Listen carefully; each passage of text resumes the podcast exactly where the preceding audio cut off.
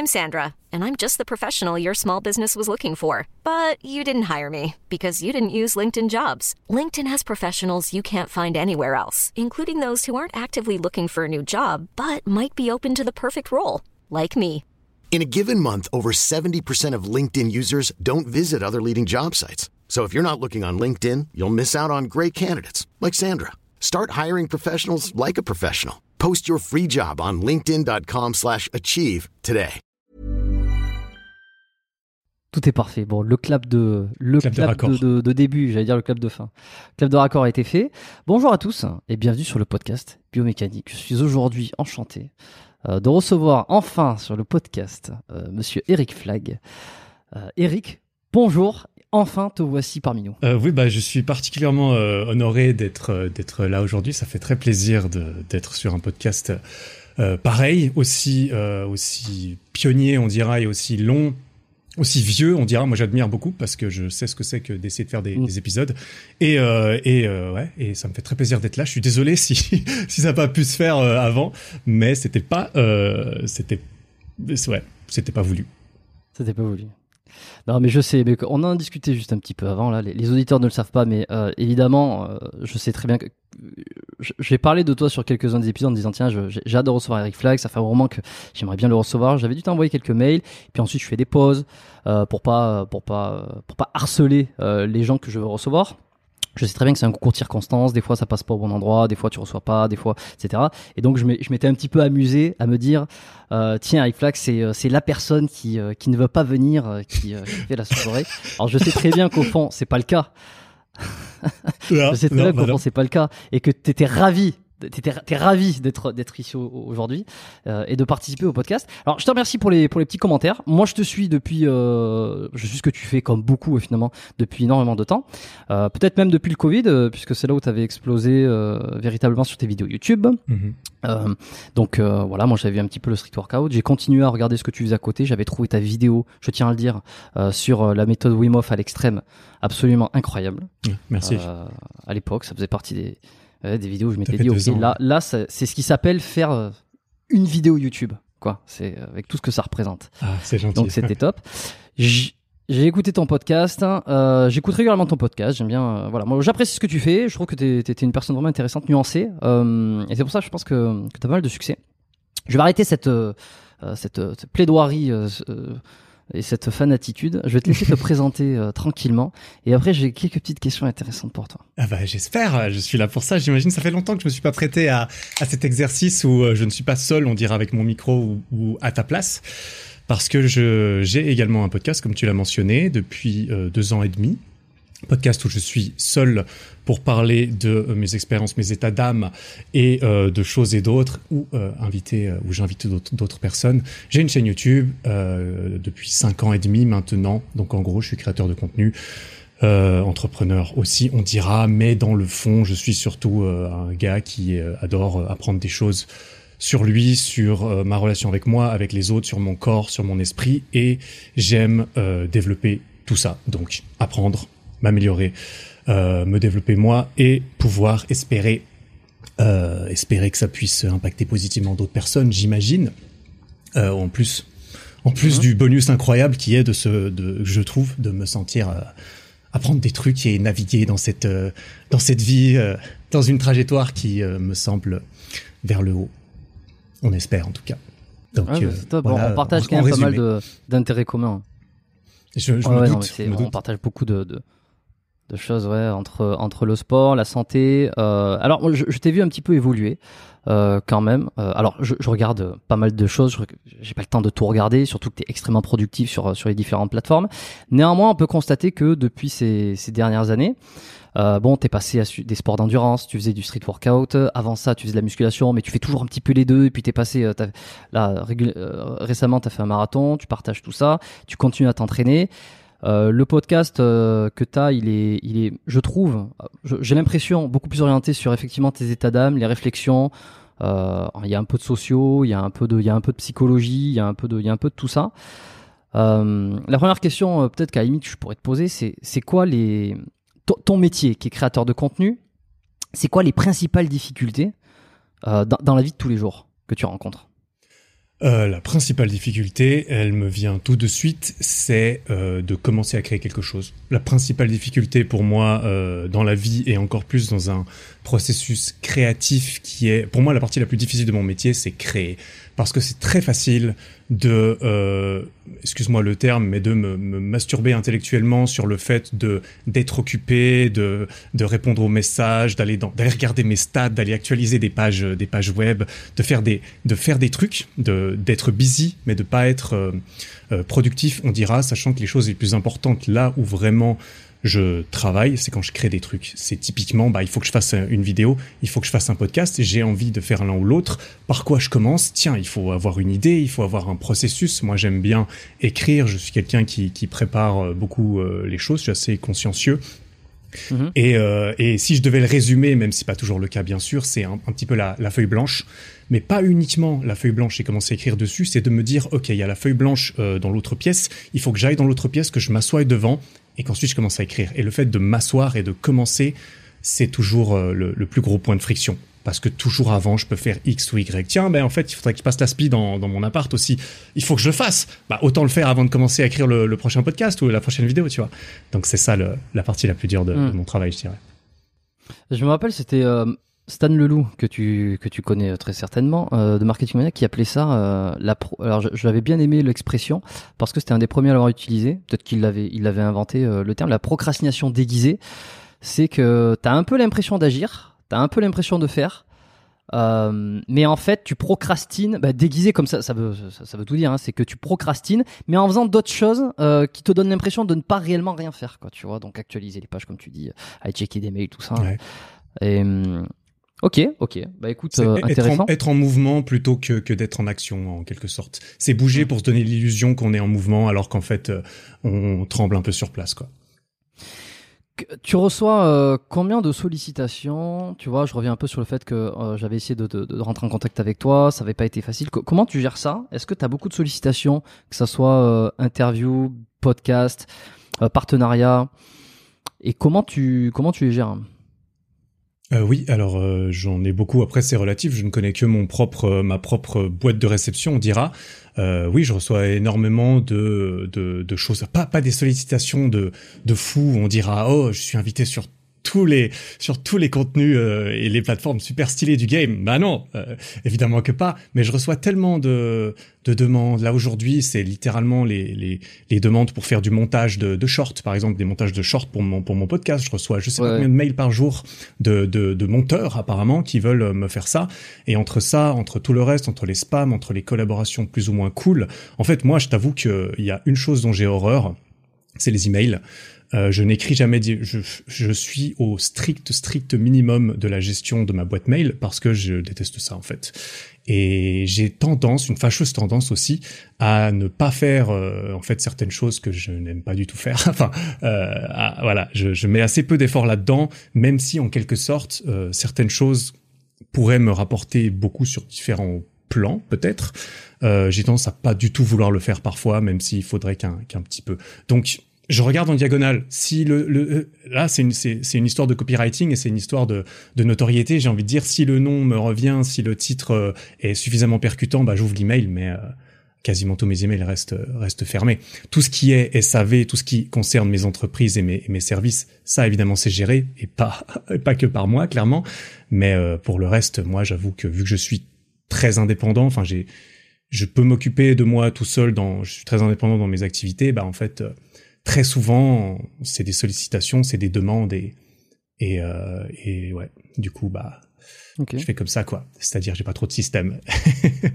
ok. Mais je fonctionne bon. énormément au piston et à la confiance. C'est-à-dire que j'ai des collègues, j'ai des gens dont euh, j'admire et je respecte énormément le point de vue. Si j'ai une recommandation de quelqu'un que je euh, recommande, plus grosse valeur. Limite, je t'engage sur la parole de mon pote qui a déjà travaillé avec toi. Je m'en fous de ton CV, je t'engage. Tu vois, c'est un peu ce genre de de, de raccourcis que je fais pour gagner du temps aussi. Ok. Bon, ben alors déjà, merci à Elio. Euh, qui nous a mis en contact parce que c'est la raison pour laquelle aujourd'hui ce, ce, podcast euh, a lieu. Euh, donc merci à lui. J'ai fait, fait, deux épisodes avec un, un, de mes meilleurs amis que je que je salue. Ah oui, ouais. deux. Et il n'est pas encore Ouais, sorti le deuxième alors. Non, le deuxième est, est, euh, est en passe de, de, de, de- de sortir là, très, très, euh, Ah, t'as pas mal d'avance, toi.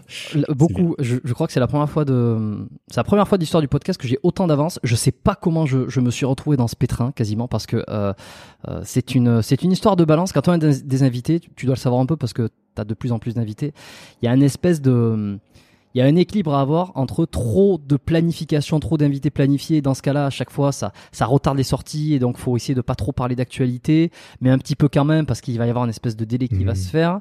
Et en même temps, il faut avoir un- une certaine avance parce que si tu as des, des annulations de dernière minute et qui sont euh, qui peuvent aller hein, deux trois invités qui à un moment donné euh, te, te, te lâchent. Si t'as pas quelques épisodes d'avance, tu te retrouves à une semaine une semaine sans, sans épisode. Ça m'est arrivé une fois euh, et c'était pas c'était pas cette question-là, c'est que j'avais pas pu euh, j'avais eu un problème d'ordinateur, j'avais pas pu sortir l'épisode là où il fallait, donc j'avais été obligé de passer une rediffusion.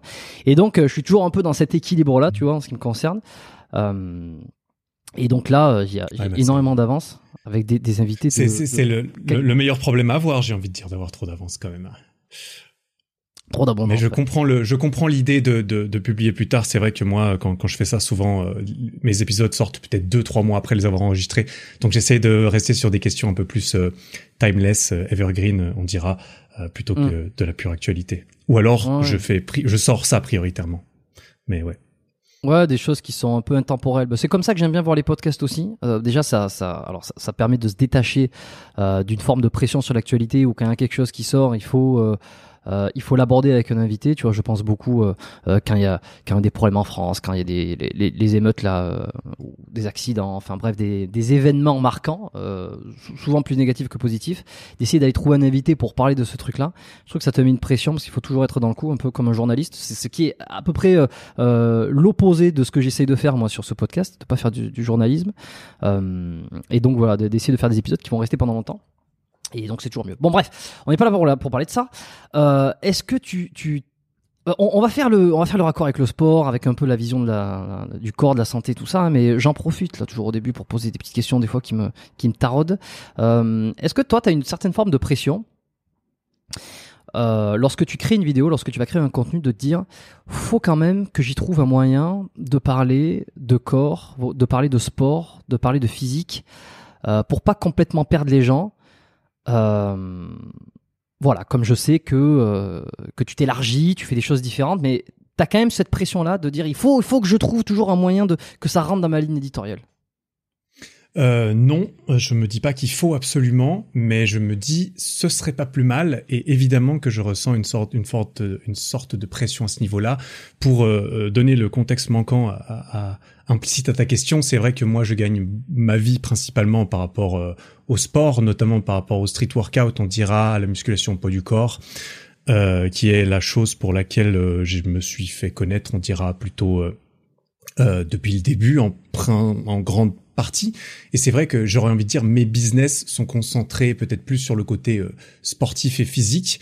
Et étant donné que ce serait très réducteur en ce qui me concerne de me dire qu'il y a que ça qui m'intéresse ou que j'ai envie de ne faire ou de ne parler que de ça, eh ben je me permets avec euh, grand plaisir de parler de, ce dont j'ai envie de, de faire. Mais il y a toujours un petit peu le fait de bon, il faut que ça me plaise à moi, sinon je vais pas avoir envie de le faire. Il faut que ça plaise un peu aux gens. À partir du moment où ça plaît aux gens, j'ai envie de dire euh, tout, tout va bien. Oui, si je peux, euh, si je peux, je, plug, on dira euh, d'une façon ou d'une autre euh, mon, mon, mon business. euh, j'ai envie de dire, si c'est si c'était surtout ça ta question. Après, je me dis pas qu'il faut absolument le faire. C'est vrai que euh, j'ai j'ai fait par exemple beaucoup d'épisodes de podcast et par pure passion, dans le sens où ok c'est un side euh, hobby, ça me plaît. Et c'est que récemment que j'ai commencé à me dire ok le podcast ça me plaît bien. Euh, je vais commencer à volontairement parler un peu de, de mes produits dedans. Pourquoi? Parce que c'est un truc qui me demande beaucoup de travail. Je fais des épisodes euh, qui, qui durent assez longtemps, enfin beaucoup de travail. J'y mets beaucoup de de- d'efforts euh, subjectifs et je me dis bon écoute si je parle de mes produits pendant 45 secondes, les choses pendant lesquelles les choses desquelles je suis très fier, euh, eh bien c'est ça devrait pas poser problème plutôt que de faire euh, des des placements euh, typiquement chose que j'ai très peu fait concrètement. Hmm. Comment tu te considères en street workout aujourd'hui? Euh, Est-ce que tu considères que tu as un super niveau? Je, je t'ai déjà entendu dire que, avais, que tu ressentais une certaine, pas, pas, pas pression, mais euh, que les, les, les gens euh, vont penser assez rapidement que parce que tu es sur YouTube et que tu proposes du contenu sportif, parce que tu es sur YouTube et que tu proposes des programmes, tu es forcément un, un des meilleurs en street workout. Euh, ce qui n'est pas, enfin, ce qui n'est pas, moi je pense que tu as un niveau incroyable, mais, mais où c'est que tu te situes, toi que- Quel niveau tu penses avoir? Et de, et de... Alors, ouais, non, vas-y. mhm. Je, je vois, je vois très bien ta, je vois très bien ta question. J'ai effectivement, euh, j'ai déjà abordé ce genre de sujet, c'est vrai. Euh, alors ça, ça, ça me concernait, j'ai envie de dire, dans ma propre tête, plus il y a, il y a quelques années quand même, où j'avais un peu ce syndrome de, en fait, euh, les gens avaient quand même, j'ai l'impression, ils avaient l'impression, de par peut-être le succès des vidéos, de la notoriété ou quoi, que j'étais meilleur que ce que j'étais. C'est-à-dire que j'arrivais quelque part, on me disait, eh, vas-y, t'arrives à faire combien de traction à bras? Puis moi, je suis là, ok, mais euh, déjà, je galère toujours sur la première, en fait. Et toi, tu pars déjà du principe que je peux en faire quatre à la suite, tu vois.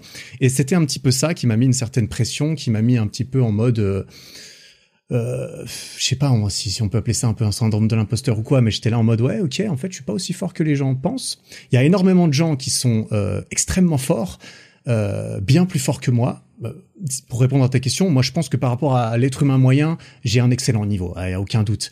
Par rapport aux mecs qui font consciemment du street depuis un certain temps, j'ai un niveau tout à fait moyen quoi, euh, tout à fait moyen. Vraiment? j'ai envie de dire. Euh, oui, euh, j'aurais tendance à dire. Après tout dépend le point de vue si je prends en compte le fait que ça fait trois ans et quelques que mon niveau n'a pas euh, évolué, ne, s'est pas vraiment amélioré, j'ai pas trop régressé, ça fait trois ans que je stagne, plus ou moins volontairement. Si je prends ça en compte dans l'équation, je me dis attends, ça fait cinq ans et quelques que j'en fais, j'ai vraiment un niveau moyen, il y, a, y a aucun doute. Il y a trois ans en arrière, quand j'étais au, au top et que je venais d'y arriver, euh, j'ai envie de dire, même c'était quoi 2018, 2019, ça fait, ça commence à dater un petit peu. Euh, ouais, là, euh, j'ai envie de dire, en plus la discipline était moins développée. Euh, ou alors on voyait moins les gens, ils étaient tout aussi forts, mais il y en avait moins sur Instagram, on dira, qui ont des niveaux extraordinaires. Euh, les réseaux sociaux ayant beaucoup développé ce sport, je pense. Euh, non, moi je considère que j'ai un niveau moyen. Moyen plus, on dira. Mais moi, ma force, en quelque sorte, là-dedans, c'est selon moi pas mon niveau qui évidemment euh, est nécessaire et reste euh, correct. J'ai des bonnes bonnes bases euh, plus niveau intermédiaire, quoi, je dirais. Euh, c'est aussi la, la, la création de contenu, le côté pédagogie, le côté faire des vidéos qui permettent aux gens d'apprendre. Parce que moi, je pars du principe que c'est pas parce qu'on est champion du monde qu'on sera le meilleur euh, professeur dans la entre guillemets dans, dans la discipline qu'on qu'on cherche à partager. Pour moi, c'est pas le même métier que d'être athlète ou que d'être créateur de contenu ou euh, ce qui, ce qui, ce qui serait plus Mm. mon, mon créneau, on dira. Moi, c'est ça qui me plaît. Au début, j'ai commencé le street et j'ai fait des vidéos dessus parce que le street, c'était un peu ma passion. Mais très rapidement, j'ai réalisé, en fait, c'est plutôt... Euh, ma Ouais. passion, c'est peut-être plus de créer slash d'apprendre des choses. Et donc, euh, le street est, est devenu une chose parmi, parmi d'autres. Et euh, j'ai essayé de m'améliorer sur le, le fait de partager, évidemment, euh, ma passion au travers de contenus, de vidéos, euh, notamment de podcasts. Mais euh, ouais, je crois que j'ai répondu à ta question. euh. Ouais, mais ça, je, je t'ai, j'en ai déjà entendu parler plusieurs fois, hein, que ta, tes passions se sont, se sont transférées de l'activité sportive euh, purement à celle de, de finalement de la mettre en avant et que finalement mettre en avant les choses, passer par dessus euh, euh, en termes de, en termes d'envie, en termes de passion, passer par dessus la, la vraie activité elle-même, euh, bah, ce que tu décris là.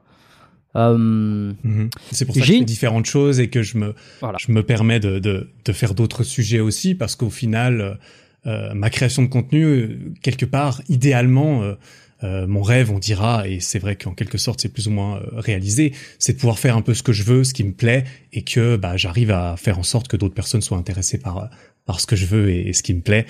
Euh, c'est pour ça que je me permets d'autres sujets que, et que je n'ai jamais voulu euh, m'enfermer en quelque sorte dans un Mm. seul sujet thématique ou discipline dans mon contenu.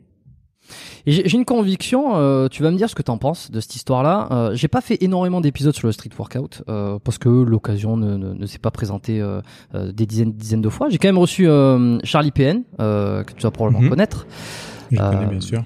qui est ici même à Bali aussi, là que j'ai que j'ai encore vu il y a pas si longtemps. Euh, que j'avais fait un épisode, bon, c'était un épisode qui, qui, date, qui datait de, de, je sais plus, euh, il y a deux, il y a un ou deux ans. Euh, hyper intéressant sur euh, sur sa, sa perception des choses. Euh, Flo Marek aussi, qui, est- qui est ici aussi à Bali. On, on dirait que tous les street work, Il y a beaucoup de, il y en a beaucoup, hein. à Bali, j'ai, j'ai cru, j'ai cru voir, effectivement, ouais.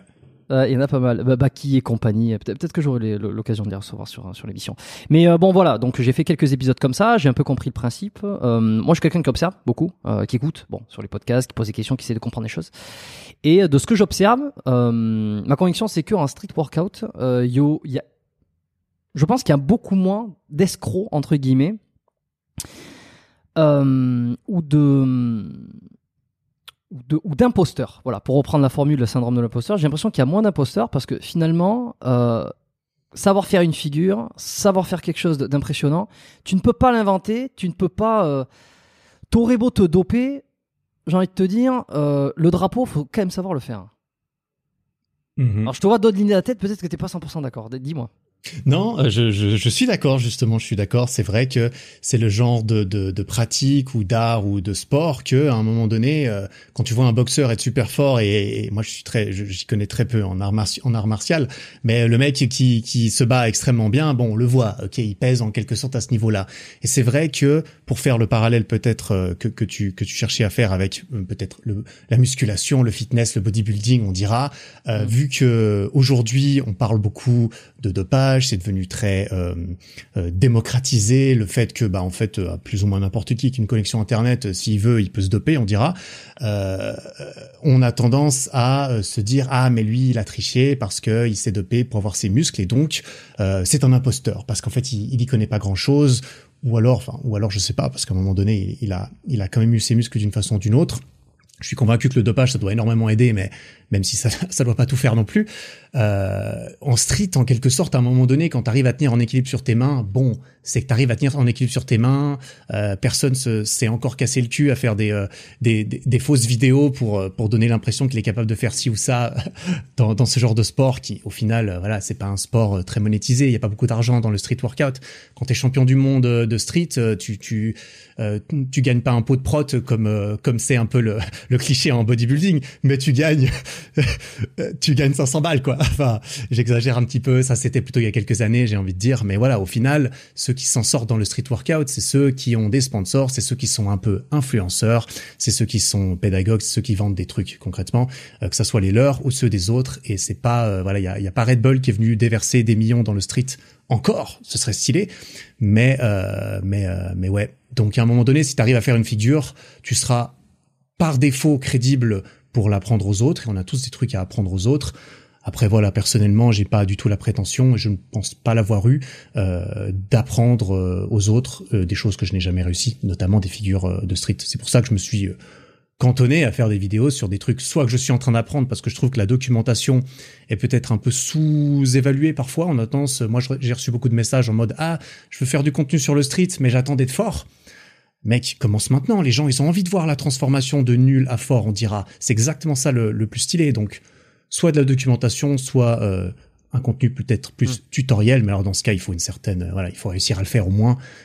Et ensuite, il faut réussir à le transmettre, à l'expliquer, parce que c'est pas une discipline qui a été particulièrement euh, codifiée comme la gymnastique. Les compétitions, c'est un, ça a toujours été un peu le bordel, de moins en moins, mais il n'y a pas de belle grosse fédération internationale qui met tout le monde d'accord, j'ai l'impression. Euh, d'un point de vue compétitif en plus. Donc euh, c'est c'est ce que c'est, mais c'est un peu voilà, c'est un peu la street quoi, mm. par définition. Mais de, ma place où je suis, je vois un peu le street workout euh, au même niveau euh, de popularité et de euh, ouais de popularité que la force athlétique par exemple, que les sports de force autres que la musculation. J'ai l'impression qu'il y a un il y a un engouement qui s'est fait sur ces dernières années, mais c'est pas encore, euh, tu vois, c'est c'est pas encore hyper mainstream. Il y en a un qui est hyper bon, et puis tu vois, et j'ai oublié de le citer, donc je vais le citer maintenant, c'est Thomas Ranieri, euh, qui en faisait mmh. beaucoup. Euh, il est très très bon, il a il a un très bon je bien. C'est peut-être un des seuls. Alors, alors avec toi, mais euh, et encore, c'est parce que vous êtes sorti un petit peu du domaine, j'ai l'impression. Qui, euh, donc avec toi, qui vraiment a, réussi à populariser une chaîne YouTube à un point euh, d'avoir des centaines de milliers de, de vues, d'abonnés, euh, d'être devenu, comme on dit, mainstream. C'est beaucoup plus rare avec du contenu purement euh, street workout euh, que ce soit mainstream. Là où en bodybuilding, tu vois, je pense à, je sais pas, euh, bon, From Young to God, euh, même si bon, il fait un peu des choses différentes, il fait quand même des choses différentes, mais à l'époque où il faisait des génocides, c'était, c'était, c'était, énorme. Essan, je pense à, hum, bon peut-être pas Thibaut Inche parce que lui euh, voilà il fait plein plein d'autres choses mais euh, qui qui c'est qu'il y a eu récemment Nassim, euh, Stéphane Matala voilà là vraiment on est dans le truc pure mm, bodybuilding il y a pas il y a pas la place à, à, à, autre chose entre guillemets ils ont vraiment un contenu qui est la préparation pour Olympia tout ça ça fait des ça cartonne euh, en street workout, pas encore, tu vois. Et, en force athlétique, il y a, y, a, Panache qui est là, euh, qui, qui, fait du super contenu. Euh, Panache, si tu m'entends, tu sais que je tu sais que je t'attends ici. Hein. On, a, on a échangé plusieurs fois. Je sais qu'il est très occupé aussi. Et donc voilà, ça a du mal un peu à sortir encore. Donc, est-ce que tu, est-ce que, tu prédis un grand avenir au street workout en termes de contenu futur?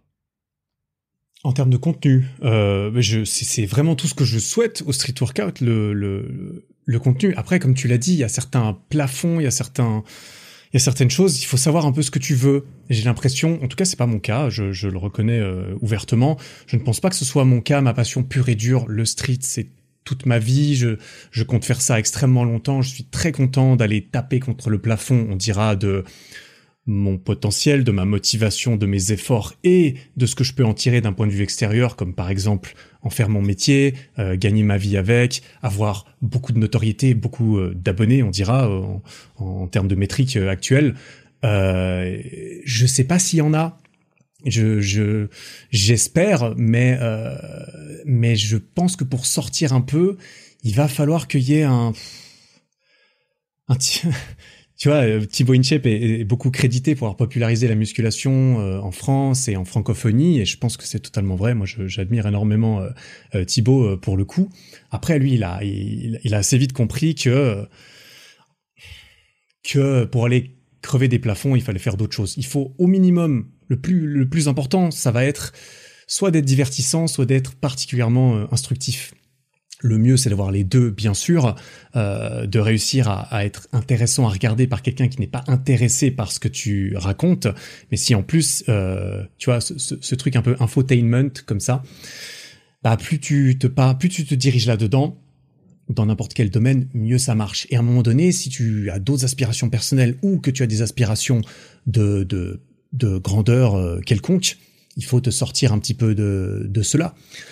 J'attends de voir, hein. J'attends de voir un mec qui est, par exemple, un mec aussi déterminé que Thibaut dans la création de contenu, où le mec fait des vidéos depuis 10 ans et il s'arrête toujours pas dans un sport comme le street. J'attends de voir où ça, où ça mène. Le problème, moi, je, je, je suis pas ultra euh, euh, au contact du terrain du street. Tu vois, je connais des gens, je connais des gens qui sont très forts. On parle pas non plus tous les jours, mais j'ai l'impression qu'entre le fait que ça paye pas grand chose, que euh, le street est quand même un, sport où les blessures, bon, ça peut assez vite venir, les coudes, les poignets, les épaules, euh, ça peut prendre assez cher. Et quand tu t'investis énormément pour t'entraîner tout seul dans ta chambre, que tu as des tendinites, que tu continues toute la nuit, que tu deviens le meilleur euh, en planche et euh, en, certaines figures du, street, mais que niveau notoriété, on dira niveau reconnaissance sociale, niveau reconnaissance accomplissement économique, on dira lié à ça, c'est moyen.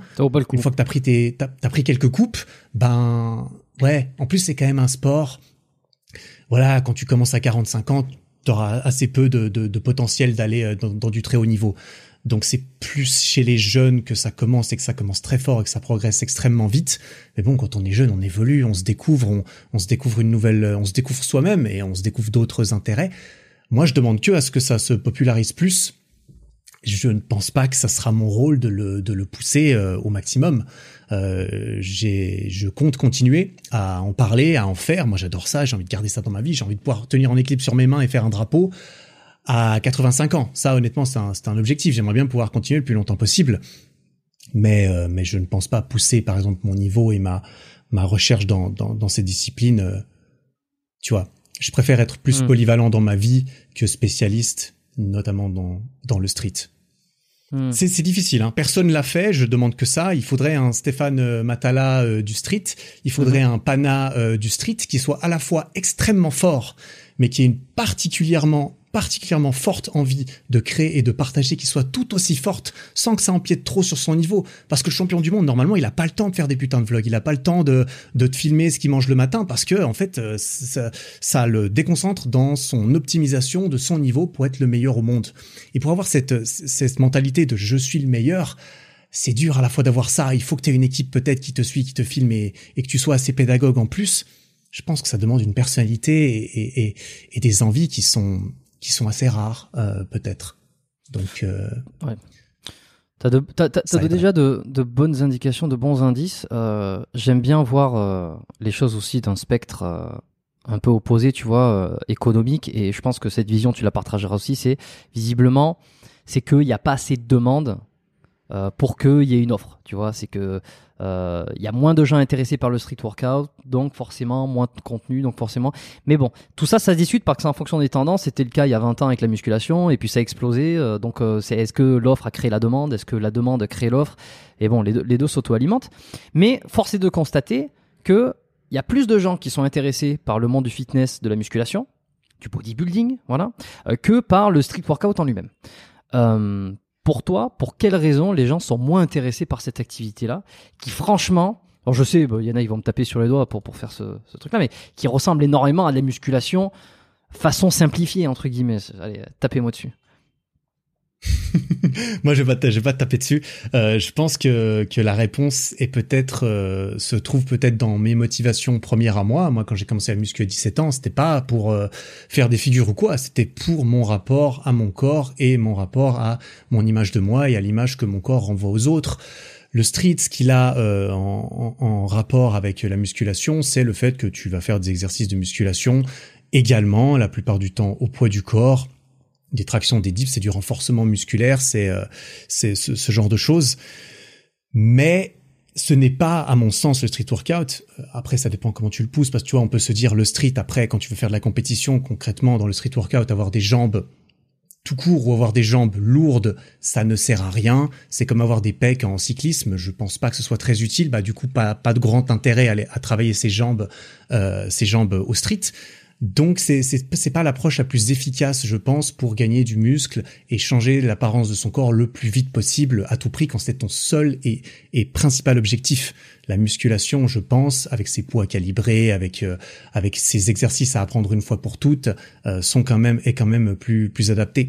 Donc je pense que la muscu va plutôt chercher là-dedans, alors que le street c'est quand même une forme de c'est c'est plus euh, un sport, j'ai envie de dire, euh, dans le sens où c'est moins de l'exercice, comme on pourrait voir euh, une partie de l'industrie du fitness, et c'est plus un sport avec des de la technique à apprendre, beaucoup de d'investissement, on dira, à faire. C'est assez ingrat, et puis au final, alors moi, je trouve ça très euh, gratifiant dès que tu arrives à vaincre certaines barrières. Mais beaucoup de gens réduisent cela justement à, bah en fait, tu fais des pompes, tu fais des dips, tu fais des tractions. Ok, c'est cool. Sauf que maintenant, j'en fais 15 de suite. Du coup, c'est quoi le, c'est quoi l'idée? Bon, bah l'idée, c'est de prendre une barre et de rajouter du poids et de faire des squats parce qu'au poids du corps, euh, le, le, bas du corps est quand même assez assez rapidement limité, on dira. Mais ouais, par contre, réussir à tenir sur les mains et à faire un drapeau, moi j'ai envie de dire, trouve quelqu'un dans la rue, tu lui dis, ok, euh, si je claque des doigts, tu vas pouvoir tenir sur les mains. Qui c'est qui va dire non tu vois? Tout le monde aurait envie, je pense, de pouvoir tenir sur les mains. Après, c'est c'est c'est, tu te rends vite compte que que c'est que c'est compliqué, ça demande beaucoup de temps d'investissement et qu'il y a, y a moins peut-être moins de valorisation sociale à te péter la gueule, à essayer de tenir sur les mains pendant 40 euh, 000 essais plutôt que d'aller euh, bah, soulever des poids à la salle, peu importe les résultats que ça donne. Je sais pas exactement, mais je pense que hmm. c'est une meilleure porte. Je pense que le fitness et la muscu est une bonne euh, porte d'entrée vers le street workout et la force athlétique. Moi, je pense que la force athlétique est très prend aussi à beaucoup le vent en poupe en ce moment que je trouve ça très stylé. Moi, j'adore beaucoup. J'adore. C'est vrai que j'ai commencé la muscu et qu'ensuite je me suis dit bon, j'ai envie de devenir plus fort et qu'ensuite je me suis dit bon, j'ai envie de contrôler mon corps dans l'espace. Mais c'est vrai que si je faisais pas du street aujourd'hui, c'est vrai que le, powerlifting ou juste bah, essayer de, de soulever plus lourd, ce qui est, quelque chose de, de, de, primairement très satisfaisant, je trouve. Euh, je pense que c'est ça qui m'intéresserait plus que pour moi la muscu, ça m'a intéressé pour l'aspect visuel de mon corps. Ensuite, j'ai eu envie de pouvoir en faire différentes choses et c'est là que je me suis dit waouh euh, le street, il y a de la mobilité, il y a de la souplesse, il y a plein de trucs euh, stylés qui sont moins valorisés euh, en, en, muscu. Hmm. Et pour moi, j'avais trouvé ce qu'il y avait, ce que j'avais, ce que j'avais été chercher dans la musculation, quoi. Pour le Et t'as trouvé que t'avais des aptitudes physiques euh, dès le départ, que ce soit en musculation ou en street workout? Est-ce que rapidement t'as eu des gains Tu t'es dit ah là, je suis, je suis tombé sur un truc, c'est fait pour moi ça? Euh, c'est marrant, je m'étais jamais vraiment posé cette question. Euh, si je devais répondre là tout de suite, euh, pas du tout. Euh, j'ai pas du tout l'impression que j'ai eu la quelconque, une quelconque aptitude physique prédestinée, si je puis me permettre, euh, quelconque dans un sport. Après, peut-être que je, je suis pas le roi de la, je suis pas le roi de la, de la, de la mécanique euh, du corps, euh, les insertions, les bras longs, les, les, les trucs comme ça. Après, j'ai des notions, bien sûr, en street workout. Plus tu es lourd et en général, du coup, plus tu es grand, plus ça va être difficile de performer à très haut niveau. C'est aussi pour ça que que les gymnastes sur anneaux, qui, qui euh, les agrès sont sont très présents en street workout, on dira, sont généralement pas très grands, pas très très denses, mais pas très mhm. grands et donc assez légers. Euh, moi, je suis un peu euh, entre deux, euh, voire dans, dans, dans, le, dans le haut de la moyenne. Je fais 1m84 et là, actuellement, je suis à 87 kilos, quelque chose comme ça. Et non, euh, ça m'a pris des années. Hein. Moi, j'en ai déjà parlé dans, dans pas mal de, de, mes contenus, mais ça m'a pris des années, 3-4 ans à faire pas grand-chose en muscu avant de finalement me dire tiens, ça fonctionne, ça marche. Mais moi, j'ai toujours eu un, un corps assez euh, frêle de base, euh, pas de taille taille moyenne plus, on dira grand, on dira petit, grand. Pour moi, grand, c'est encore plus grand que moi. C'est pour ça qu'on a tous nos, nos, points de référence. Mais euh, j'étais fin, j'ai jamais été en surpoids de, de ma vie, mais j'étais plutôt skinny fat, on dira euh, au tout début. Ouais. Et je me suis pas dit, oh putain, ça clique, oh putain, c'est facile. Non, le street, il y a, y a, certaines choses pour lesquelles je me sens plus à l'aise. Tout ce qui est mouvement de poussée, je me sens beaucoup plus à l'aise que tout ce qui est tirage. D'accord. Euh, en, en, dehors de certaines euh, euh prédispositions subjectives comme cela, euh, j'ai rien remarqué de. Et tu, quoi. Tu t'es tu t'es renseigné un petit peu, je veux dire à quel point t'as as, as, creusé ça euh, sur euh, tu vois bon je vais reprendre des choses qui sont connues euh, sur les tirages en général quand t'as les quand t'as les muscles longs d'un côté tu vas être tu vas tu, tu vas avoir plus de, de, facilité à les recruter quand t'es court de clavicule ça va être plus simple de faire un développé parce que t'as moins de chances de te blesser aux épaules bon je fais des gros raccourcis ou quoi mais est-ce que à un moment donné t'es allé chercher un peu dans les morphologies je sais pas du Delavier un peu du Rudy Koya aussi mais Rudy Koya est très dans le, es très dans la morpho-anatomie sur la musculation. Tu as essayé de, transférer ça un peu au street workout pour comprendre et pour être meilleur ou pas tant que ça? À titre personnel, pas tant que ça. Ce que j'ai beaucoup euh, repris de la musculation, c'est toute la structure d'entraînement. Typiquement en street, moi je venais de la muscu, ça faisait 5-6 ans que j'en faisais, j'ai directement tout transféré ce que j'avais appris en termes de programmation, en termes de, structure d'entraînement en street workout.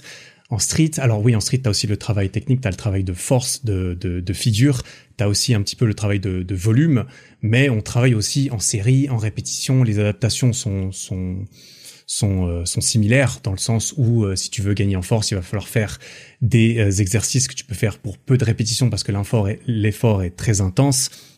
On va travailler en euh, en, temps de en temps sous tension totale par exemple quelque chose qu'on fait peut-être moins euh, euh, en musculation mais pour apprendre une figure un assez bon moyen de, de, faire une figure qu'on n'arrive pas très bien c'est de faire beaucoup de séries à peut-être 80% de l'effort jusqu'à avoir tenu 45 à 65 secondes à 60 secondes en total dans une position.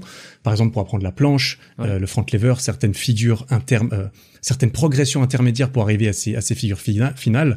Euh, il y a beaucoup de programmation qui, je crois d'ailleurs, est, est, pas mal tirée de la gymnastique en fait, parce qu'en gymnastique, ils sont, les gymnastes, ils ont, ils ont appris, étudié et, et ils sont coachés par des mecs euh, très sérieux depuis bien plus longtemps que le street. Mais il y a tellement de parallèles que euh, le street, c'est beaucoup, euh, c'est beaucoup inspiré, je pense, de la musculation du de la musculation, peut-être même du power euh, building, euh, si vraiment fallait essayer de tout mettre dans une case, et de la gymnastique. Moi, je me suis pas trop euh, intéressé à cela, plus que bon, ok. Alors tu vois, moi, à un moment donné, ma propre génétique, je me suis dit, elle est ce qu'elle est. Je vais pas me demander, est-ce que, est-ce que si mes bras étaient plus courts, je serais meilleur en front lever? Euh, Peut-être. Euh, je me suis contenté de me dire, euh, bah écoute, ça c'est plus facile, ça c'est moins, c'est moins facile. Si j'ai un squat à 200 kilos, ça sera plus dur.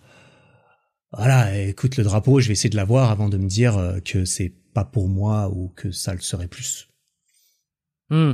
je crois avoir les, je crois avoir les clavicules assez larges. Je connais un petit peu euh, ma, ma, morpho et tout, mais de là, non, j'ai pas été dans le dans le travail aussi euh, poussé. Euh, que justement certaines pointures euh, que tu as mentionnées. Ouais, mais c'est intéressant parce que euh, c'est vrai que comme tu le dis, en fait la figure, tu vas arriver à faire le drapeau, bon que t'es les, que tu sois fait pour au niveau du buste, au niveau de, du bassin, au niveau de de, de, de, de l'extension du coude, etc. Tu vois, ou pas en fait, ça change rien du tout parce qu'il faut que tu fasses ton putain de drapeau. Donc, tu vas pas adapter la, tu vas pas dire, tiens, je vais faire un petit flessom à droite, un petit et étendre complètement à gauche ou quoi pour essayer d'adapter. Euh, là où, là où je pense en musculation, en bodybuilding, euh, le fait de connaître ta morphologie va te permettre de sélectionner des exercices euh, qui vont être adaptés. Et, et c'est qu'il y y y a une interchangeabilité des exercices en fonction de ta morphologie. Euh, tu vois, tu veux prendre des pectoraux par exemple. Euh, bon, ben tu vas avoir le développé couché, tu vas avoir l'écarté, tu vas avoir aux machines, différentes machines, des angles, les haltères, les barres, enfin tout ça, tu vas pouvoir essayer d'adapter. Euh, parce que ton but c'est de prendre du, de prendre de la masse au niveau des pectoraux. Euh, si tu veux faire le drapeau ou si tu veux faire le front lever, euh, t'as pas des t'as pas une machine une barre une ceci une cela qui vont c'est tu vois c'est toujours le même truc donc euh, t'as peut-être pas besoin d'aller des drapeaux et des front lever quoi. Principalement c'est c'est ça. À un moment donné si tu veux avoir un exercice en street il faut faire cet exercice. Alors évidemment t'as des t'as des euh, t'as des régressions qui sont très connues. T'as différentes façons de t'entraîner. T'as tout ce qui est mouvement négatif. T'as tout ce qui est excentrique euh, concentrique comme type de mouvement. T'as l'isométrique aussi. T'as euh, le, le, travail en, en, flexion et en répétition. Par exemple faire des tractions en front lever pour renforcer ce, ce tirage général. Il y a, y a des exercices qui sont un peu passe-partout, faire des dips lestés, faire des tractions lestées. Pour le haut du corps, euh, j'ai envie de dire, euh, il suffit de faire ça pour avoir le drapeau éventuellement. Euh, en dehors du fait que le drapeau, techniquement, t'as les bras bien tendus et que et que quand t'as jamais travaillé à bras tendus, c'est un peu particulier. Il y a pas mal d'exercices de force brute qui vont transférer. Ensuite, tu as des choses un peu plus techniques, comme par exemple tout ce qui est bras tendus, tout ce qui est gainage du corps, etc. Et équilibre, bien sûr. Euh, mais euh, mais tu vois, pour pour apprendre le drapeau, faut faire des drapeaux. Il y a des tutos qui existent euh, et il y a différentes méthodes d'y arriver. On utilise beaucoup les bandes élastiques pour s'assister en street workout. Il y a des personnes qui réagiront mieux à certains types d'entraînement, plus en isométrique, plus en faisant des négatifs, plus en travaillant avec une bande élastique. À un moment donné, il faut beaucoup tester sur soi-même parce qu'il n'y a pas personne n'a réussi à proclamer une une une, une science parfaitement générique qui va fonctionner pour tout le monde. Il y a beaucoup de choses qui fonctionnent pour énormément de personnes. Après, on a nos préférences, on a nos euh, propres corps pour des raisons ou, une autre, euh, pour des mm. raisons ou d'autres qui vont mieux réagir à certains types d'entraînement. Mais voilà, on, je pense que le, chemin est peut-être un petit peu plus droit euh, vers une figure que vers de, de l'hypertrophie pour un certain muscle, mm. par exemple. Et si t'as pas senti que tu avais des aptitudes physiques particulières euh, et qu'en même temps, au niveau génétique, tu t'es pas senti euh, favorisé euh, par ta taille, par ton poids pour ce sport-là, qu'est-ce qui a fait que tu as tant accroché au street workout De là à délaisser un petit peu la musculation, même si tu continues à faire, mais vraiment, enfin, c'est t'as fait le, t'as fait la bascule à un moment donné, clairement quoi. Pour, pour quelle raison? Mmh. Qu'est-ce qui t'a tant attiré? Qu'est-ce qui t'a tant gardé dans ce sport? Euh, je trouve qu'il y a, il y a...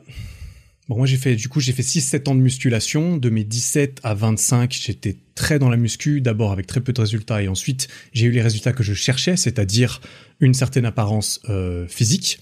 J'étais très satisfait de mon apparence physique à la fin, et c'est ce qui m'a donné moins envie de continuer dans la muscu, parce qu'à un moment donné, rajouter 5 kilos pour rajouter 5 kilos, ça m'intéressait plus. Euh, donc c'est là que je me suis dit, ok, j'ai appris à contrôler euh, l'apparence de mon corps. Et c'est là que j'ai vu des mecs qui faisaient des drapeaux, en fait, concrètement, sur, euh, sur Internet, des front levers, des choses comme ça, des tractions à un bras. Je me suis dit, oh là là, qu'est-ce que c'est, qu'est-ce que c'est stylé, bordel. Non, mais je suis désolé, à un moment donné, moi, je, je, le dis sincèrement, qu'est-ce que c'est stylé? Et ça, c'est très subjectif. Mais je me suis dit, ok, j'arrive à faire un, un, un, développé couché à 120 kilos. Bon, euh, j'ai quand même une bonne, une, base respectable et qui sera à peu près respectée, je pense. Euh, j'ai envie d'apprendre à faire un drapeau. Je trouve ça plus stylé aujourd'hui d'apprendre à faire un drapeau que de passer de 120 à 125 à mon développé couché. Et c'est hmm. là que je me suis dit, bah vas-y, j'ai envie d'essayer. J'ai eu une certaine facilité au début. Pourquoi? Parce que dans la musculation, j'avais déjà euh, appris énormément de choses sur la nutrition, sur la programmation, sur comment s'entraîner, sur la discipline, sur le fait que bon bah il faut y aller même quand t'as pas envie. Euh, bon bah je vais me faire un programme parce que si je suis un programme, c'est plus efficace que probablement y aller et faire les machines à gauche à droite et donc euh, faire deux trois répétitions à gauche à droite comme j'ai fait pendant trois ans en muscu donc j'avais tout ce côté euh, mental, physique et connaissance que j'ai pu ramener dans le street, ce qui m'a permis d'avoir bah, les résultats du les, les, les, progrès du débutant très rapidement et c'est super satisfaisant. J'ai trouvé personnellement que d'arriver dans le street et de me dire waouh mais en fait il y a déjà cette figure là que euh, j'arrive à moitié à faire. Pourquoi? Parce que bah, je, faisais des tractions, des tractions lestées avec 45 kilos euh, attachés à moi euh, en muscu juste avant. Ah, forcément, quand tu arrives en street, en termes de, de force brute, tu arriveras à faire certaines choses. Et après, il y a toute la technique, il y a apprendre à faire le muscle-up, il faut se balancer, il faut pas juste réussir à faire des tractions et des dips. Hmm. et je sais hein, pas, ça m'a Ça, ça m'accrochait. Parce qu'en fait, je me suis dit, et, ça c'est peut-être plus quelque chose que je me dis aussi euh, après coup, mais sur le moment je me suis dit ça. C'est vrai qu'aujourd'hui moi euh, je suis content de mon apparence euh, physique. J'ai pas besoin de plus de muscles, d'être beaucoup plus sec. Si j'ai envie d'être un peu plus sec l'été pour des raisons marketing ou juste par plaisir de, challenge de faire une sèche, eh ben je peux. Je sais comment ça marche. Je l'ai fait pendant des années. c'est juste que je me dis ok, maintenant j'ai ça, j'y arrive, j'ai ce que je veux. Qu'est-ce que je fais? Il me reste 55 ans à vivre, euh, je me contente entre guillemets de ça, je reste là, ou est-ce que j'essaie de garder ça? Parce que maintenir quelque chose c'est quand même vachement plus simple que de l'obtenir euh, euh, en premier lieu. L'inertie, ouais. Mais en plus j'arrive à faire ça, c'est-à-dire que je peux avoir le même corps, mais en plus je peux réussir à tenir en drapeau et sur les mains. Je peux avoir le même corps, réussir à tenir en drapeau et sur les mains, et en plus je peux aller courir un marathon.